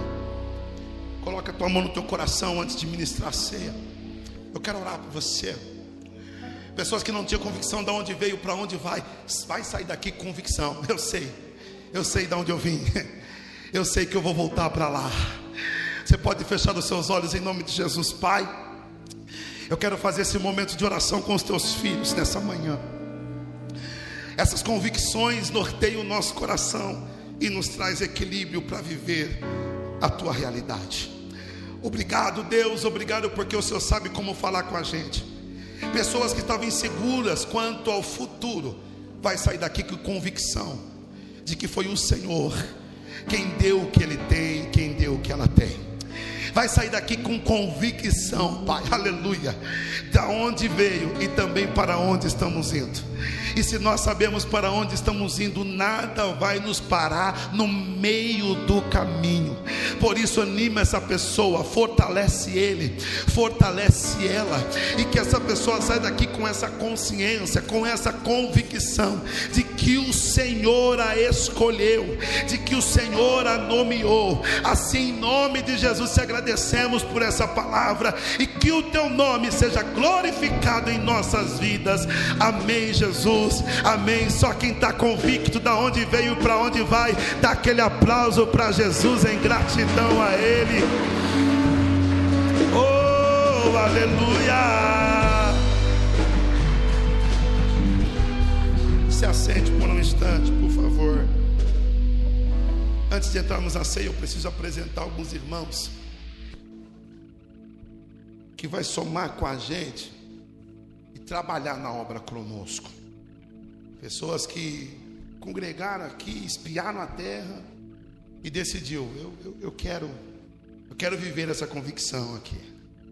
Eu quero convidar aqui na frente para nós recebermos o nosso irmão presbítero céus.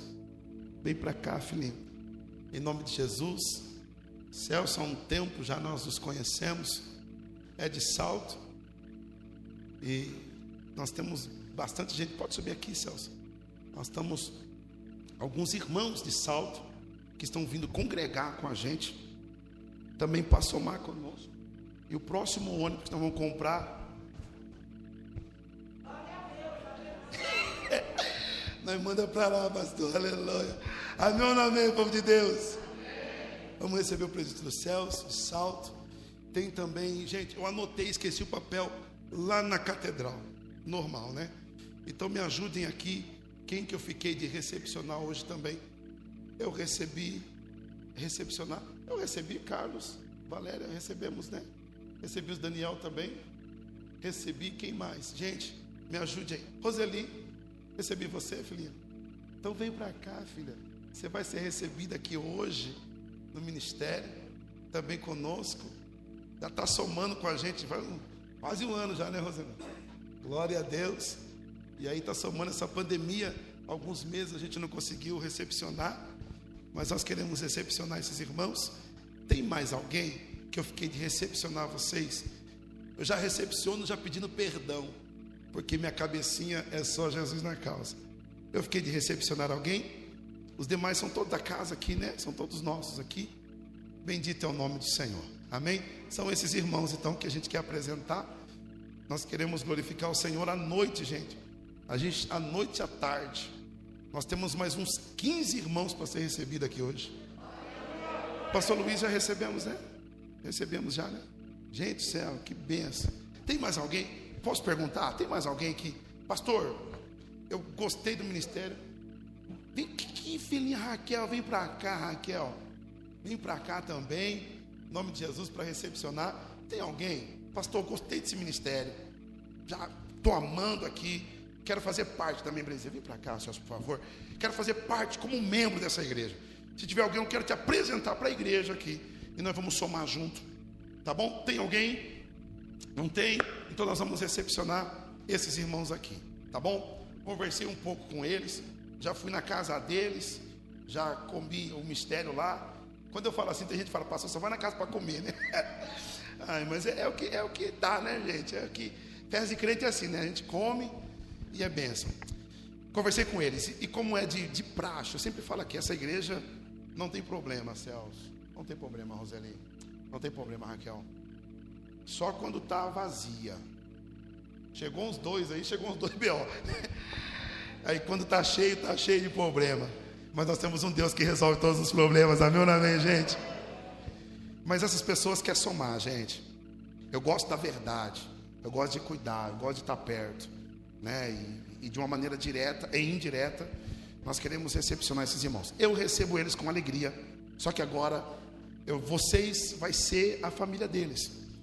E eles querem ver agora de vocês. Né? Como família, eu ensinei vocês certinho, né? Nunca desamparou ninguém, gente. Nunca deixaram de receber alguém. Sempre recebemos aqui, né? Né, gente? Às vezes vocês assustam eu, gente. De vez em quando eu fico pensativo com o pastor com vocês. né? Mas só para eles se sentirem à vontade, quem recepciona essas vidas para somar conosco? Dá um sinal para eles verem. Agora é para eles. Olha lá para a igreja. Olha para eles. Isso. Tem gente que levantou duas mãos, ó. É que recebe duplamente. Glória a Deus. Isso. Essa é a família. Quero convidar o pastor Zé Cláudio para recepcionar, minha primeira dama, para recepcionar as irmãs. Essa é a família de vocês. Sejam muito bem-vindos. Vamos ganhar e tu para Cristo. Em nome de Jesus. Deus abençoe Raquel. Deus abençoe. Agora é oficial, Celso. Membro da UBPC. Vamos aplaudir ao Senhor por essas vidas. É mesmo, gente. Ó, vem aqui, vem aqui, Raquel. Esquecemos de tirar uma foto aqui. Fotógrafo depois pega eu. A gente tira uma foto aqui.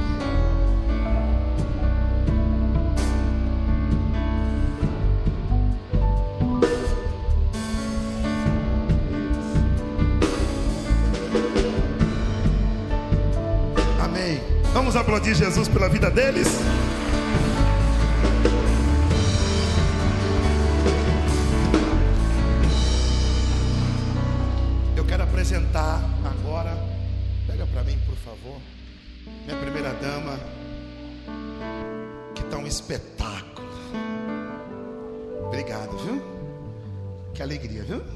Meus cachinhos de Canaã. oh, glória.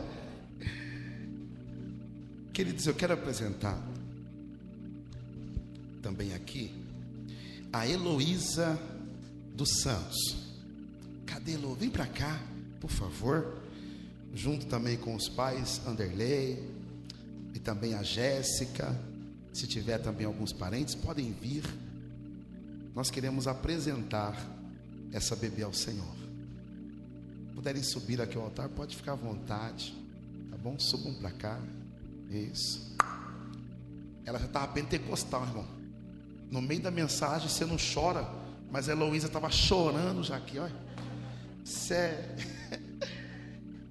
Oi, Elo. Oi. Assistou, eu sou da terra, tá?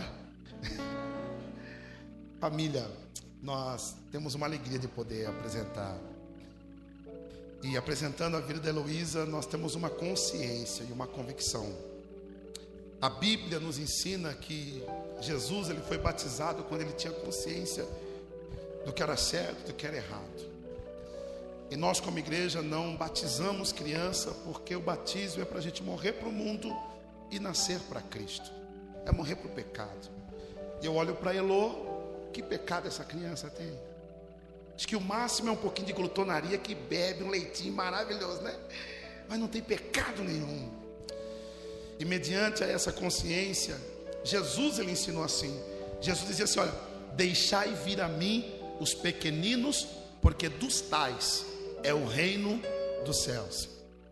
Se eu for dizer aqui de uma garantia de alguém que 100% já tem um céu garantido, tá aqui, ó. Tá aqui Heloísa, Está ali a Kathleen, está ali o, o, o Davizinho. Tem mais aqui? Tem crianças aqui? Tem lá também mais um. Está garantido essas crianças já. Agora nós, marmanjo, temos que lutar pelo céu, sim ou não? E para isso, depois que a gente cresce, a gente batiza, a gente reconhece Jesus. E nesse deixar vir a mim que Jesus dizia, Jesus empulhava-lhe as mãos e abençoava as crianças.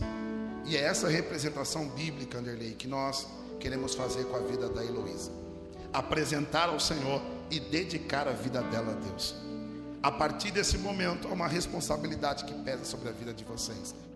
A responsabilidade é que a Bíblia diz que vocês devem ensinar a Heloísa no caminho em que se deve andar. Porque se vocês assim ensiná-la no caminho, quando ela crescer, não vai se desviar desse caminho. Então, em nome de Jesus, eu quero com alegria poder apresentar. Quero convidar aqui, pastor Zé Cláudio, me ajude aqui, por favor, para você orar. Será que a Heloísa vem para meu colo? Vai, né? Eu sou bonitinho, né, gente? Mas ninguém concorda nessa igreja comigo, você vê? A meu nome, por livre e espontânea pressão, vocês são demais, né, gente? Você quer agradar o pastor? Vamos orar? Você pode posicionar sobre seus pés para nós apresentar a Heloísa.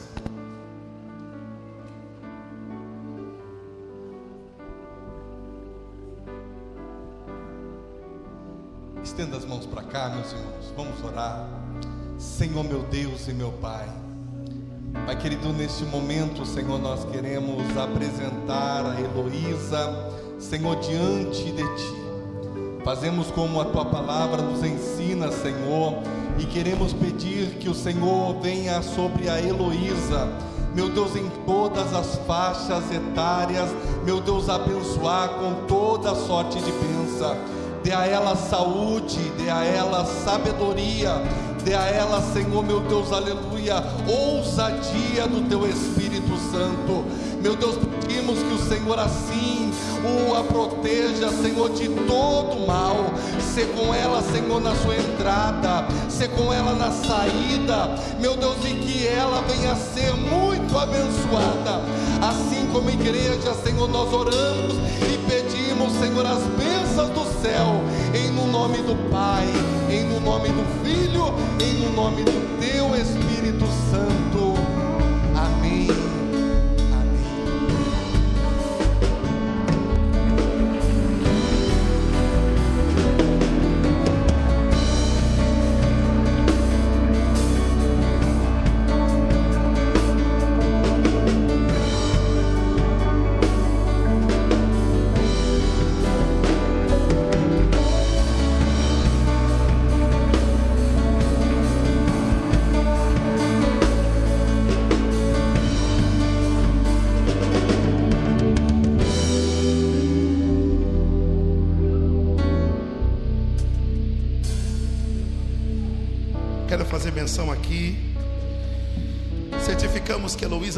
Nascida dia 29 de maio de 2020, filha de Anderlei Lucas de Moraes e Jéssica de Fátima dos Santos, foi apresentada ao Senhor Jesus, conforme a palavra de Deus, em Lucas capítulo 2, versículo 22.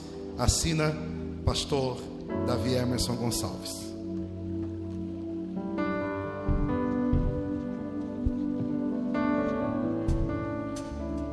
Aqui o certificado. Deus abençoe. Parabéns, Elô. Glória a Deus. Glória a Deus.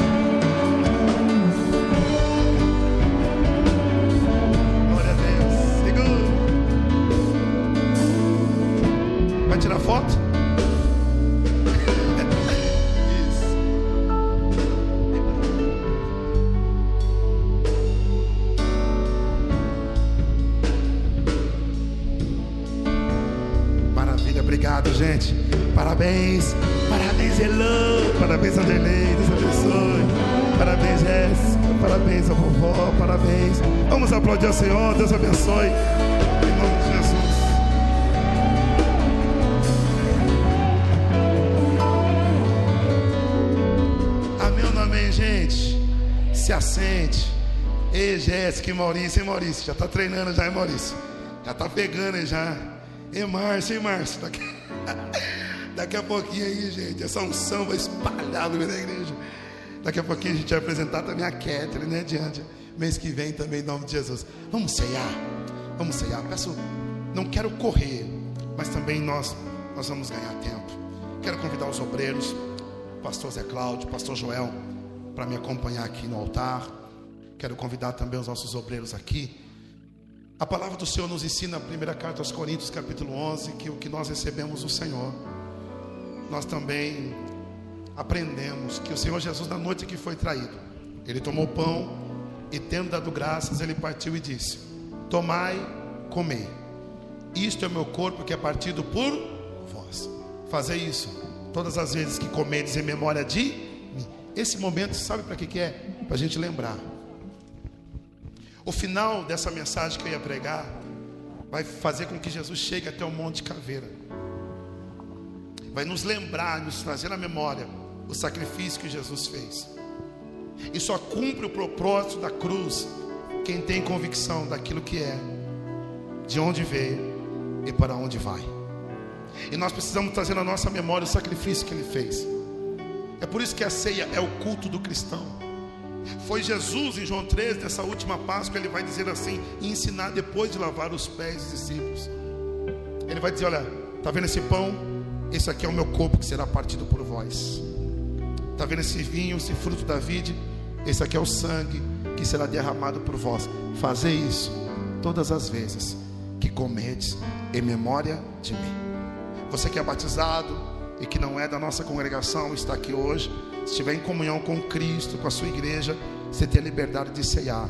Pastor, ainda não sou batizado. Nós iremos te batizar e você irá fazer parte dessa comunhão dos santos, em nome de Jesus. Amém, gente. Amém ou não amém, meus irmãos? Vamos adorar o Senhor, em nome de Jesus. Enquanto a gente adora, a gente se prepara para nós celebrarmos ao Senhor Jesus.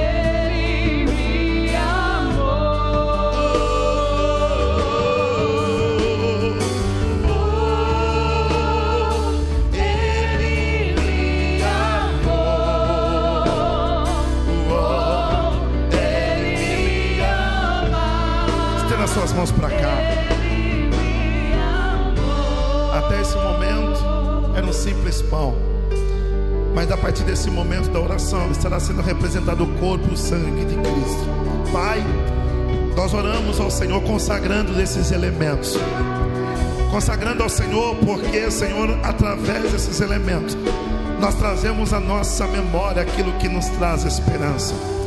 Aquilo que o Senhor fez por nós na cruz do Calvário. Senhor, nós sabemos de onde viemos e nós sabemos para onde nós iremos. E debaixo dessa convicção é que nós faz- fazemos com que nossa vida ela em um ponto de equilíbrio para que nós não percamos o meio do caminho. E não se perder, Pai, faz justamente nós termos comunhão com a igreja, comunhão com os nossos irmãos e comunhão com o Senhor através do corpo e do sangue. Assim, nessa manhã, nós consagramos esses elementos em o nome de Jesus. Amém e amém. Graças a Deus. Quando vocês forem pegar, os ministros vão servir vocês em nome de Jesus. Esperem uns pelos outros para a glória do Senhor. Pode ministrar. Me ama, me ama.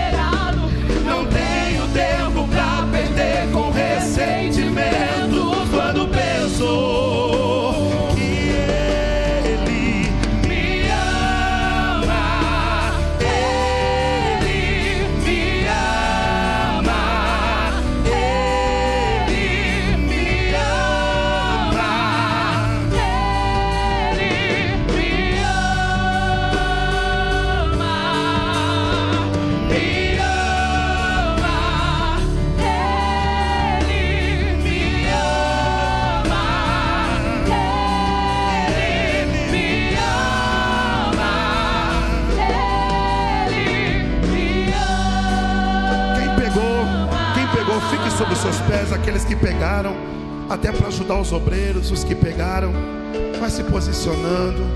Isso. Oh, aleluia. É por amor.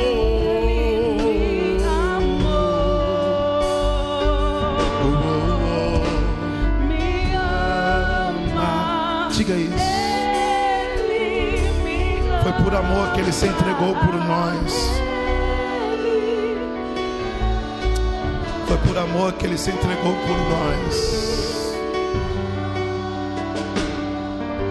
Só vozes. Somos sua herança, é o nosso galardão. Seu olhar de graça nos atrai a redenção. Se a graça é o oceano, estamos afogando. Essa reunião é do céu se unir à terra. O céu se une à terra com um beijo apaixonado. Meu coração dispara em meu peito acelerado. Não tenho tempo pra perder com ressentimentos. Quando penso, se você entende esse amor, que é, diga, me ama, me ama. Ao coral.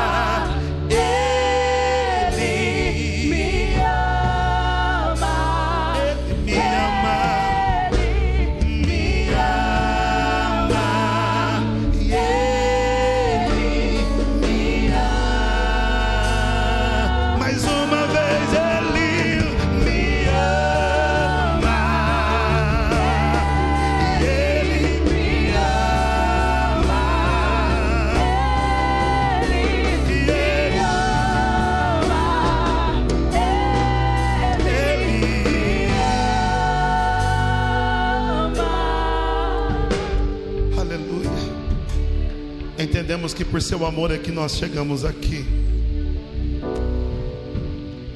Se não fosse alguém se entregar na cruz do Calvário, nós não estaríamos aqui. Tem alguém na nave da igreja que não pegou? Todos pegaram? Todos.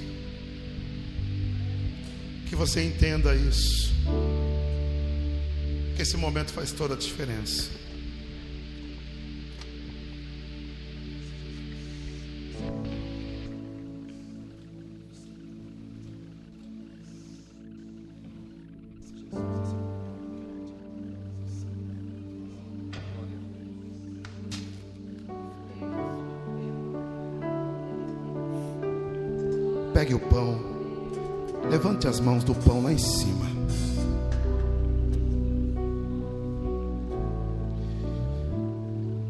Que Jesus foi traído, ele tomou o pão.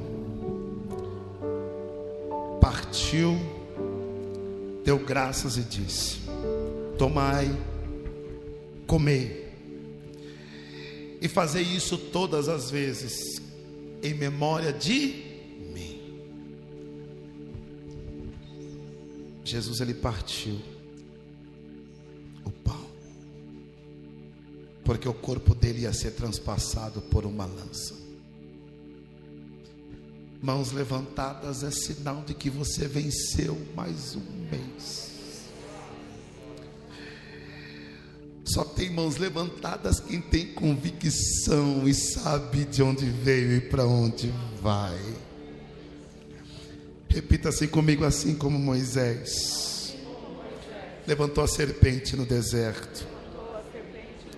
Assim importa que o Filho do Homem seja levantado, para que todo aquele que nele crer não pereça, mas tenha a vida eterna. Participai do corpo do Senhor.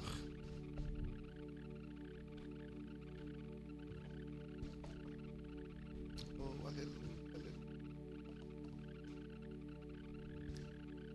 Bendito é o Senhor.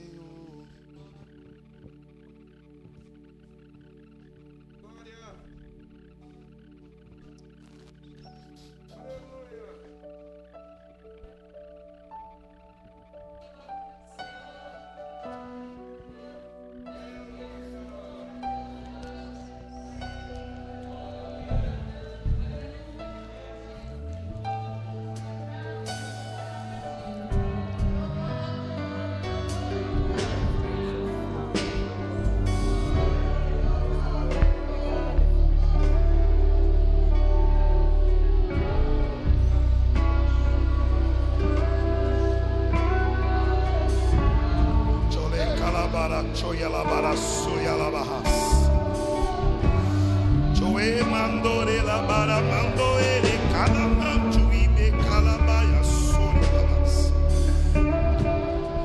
Semelhantemente, Jesus, depois de comer o pão, ele pegou o cálice, dizendo: Esse cálice é o novo testamento no meu sangue. Fazer isso todas as vezes que beberdes em memória de Pega o cálice do Senhor.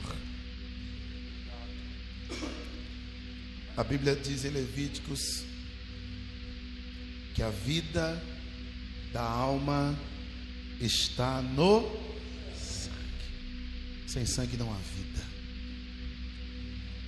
Sem sangue não há movimento. Sem sangue ninguém sobrevive. É por isso que nós cristãos temos movimento, vivemos, porque em nós há o sangue do Cordeiro. É pelo sangue do Cordeiro que essa manhã nós renovamos a comunhão com Ele. Oh, aleluia. Só quem sabe disso, sabe, sabe, o quanto Satanás não queria que você tivesse aqui. Quantas sugestões Satanás tentou plantar no nosso coração para a gente não estar aqui. Mas olha você aqui com convicção de quem você é. Olha você aqui com convicção de onde você veio para onde você vai. Que nada roube isso em nome de Jesus. Vamos dizer juntos, João 3,16. Um, dois, três. Porque Deus amou o mundo de tal maneira que deu seu Filho unigênito, para que todo aquele que nele crer não pereça, mas tenha a vida eterna. Participai do cálice do Senhor.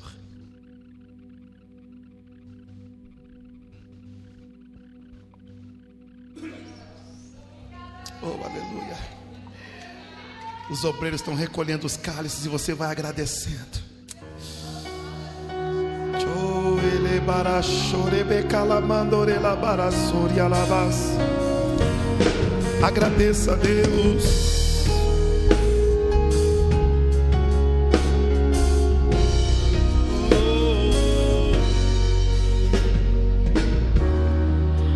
Antes de eu falar, tu cantava sobre mim. Tu tens sido tão, tão bom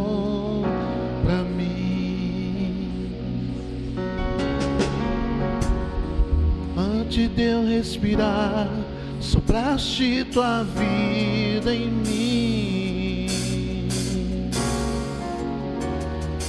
Tu tens sido tão, tão bom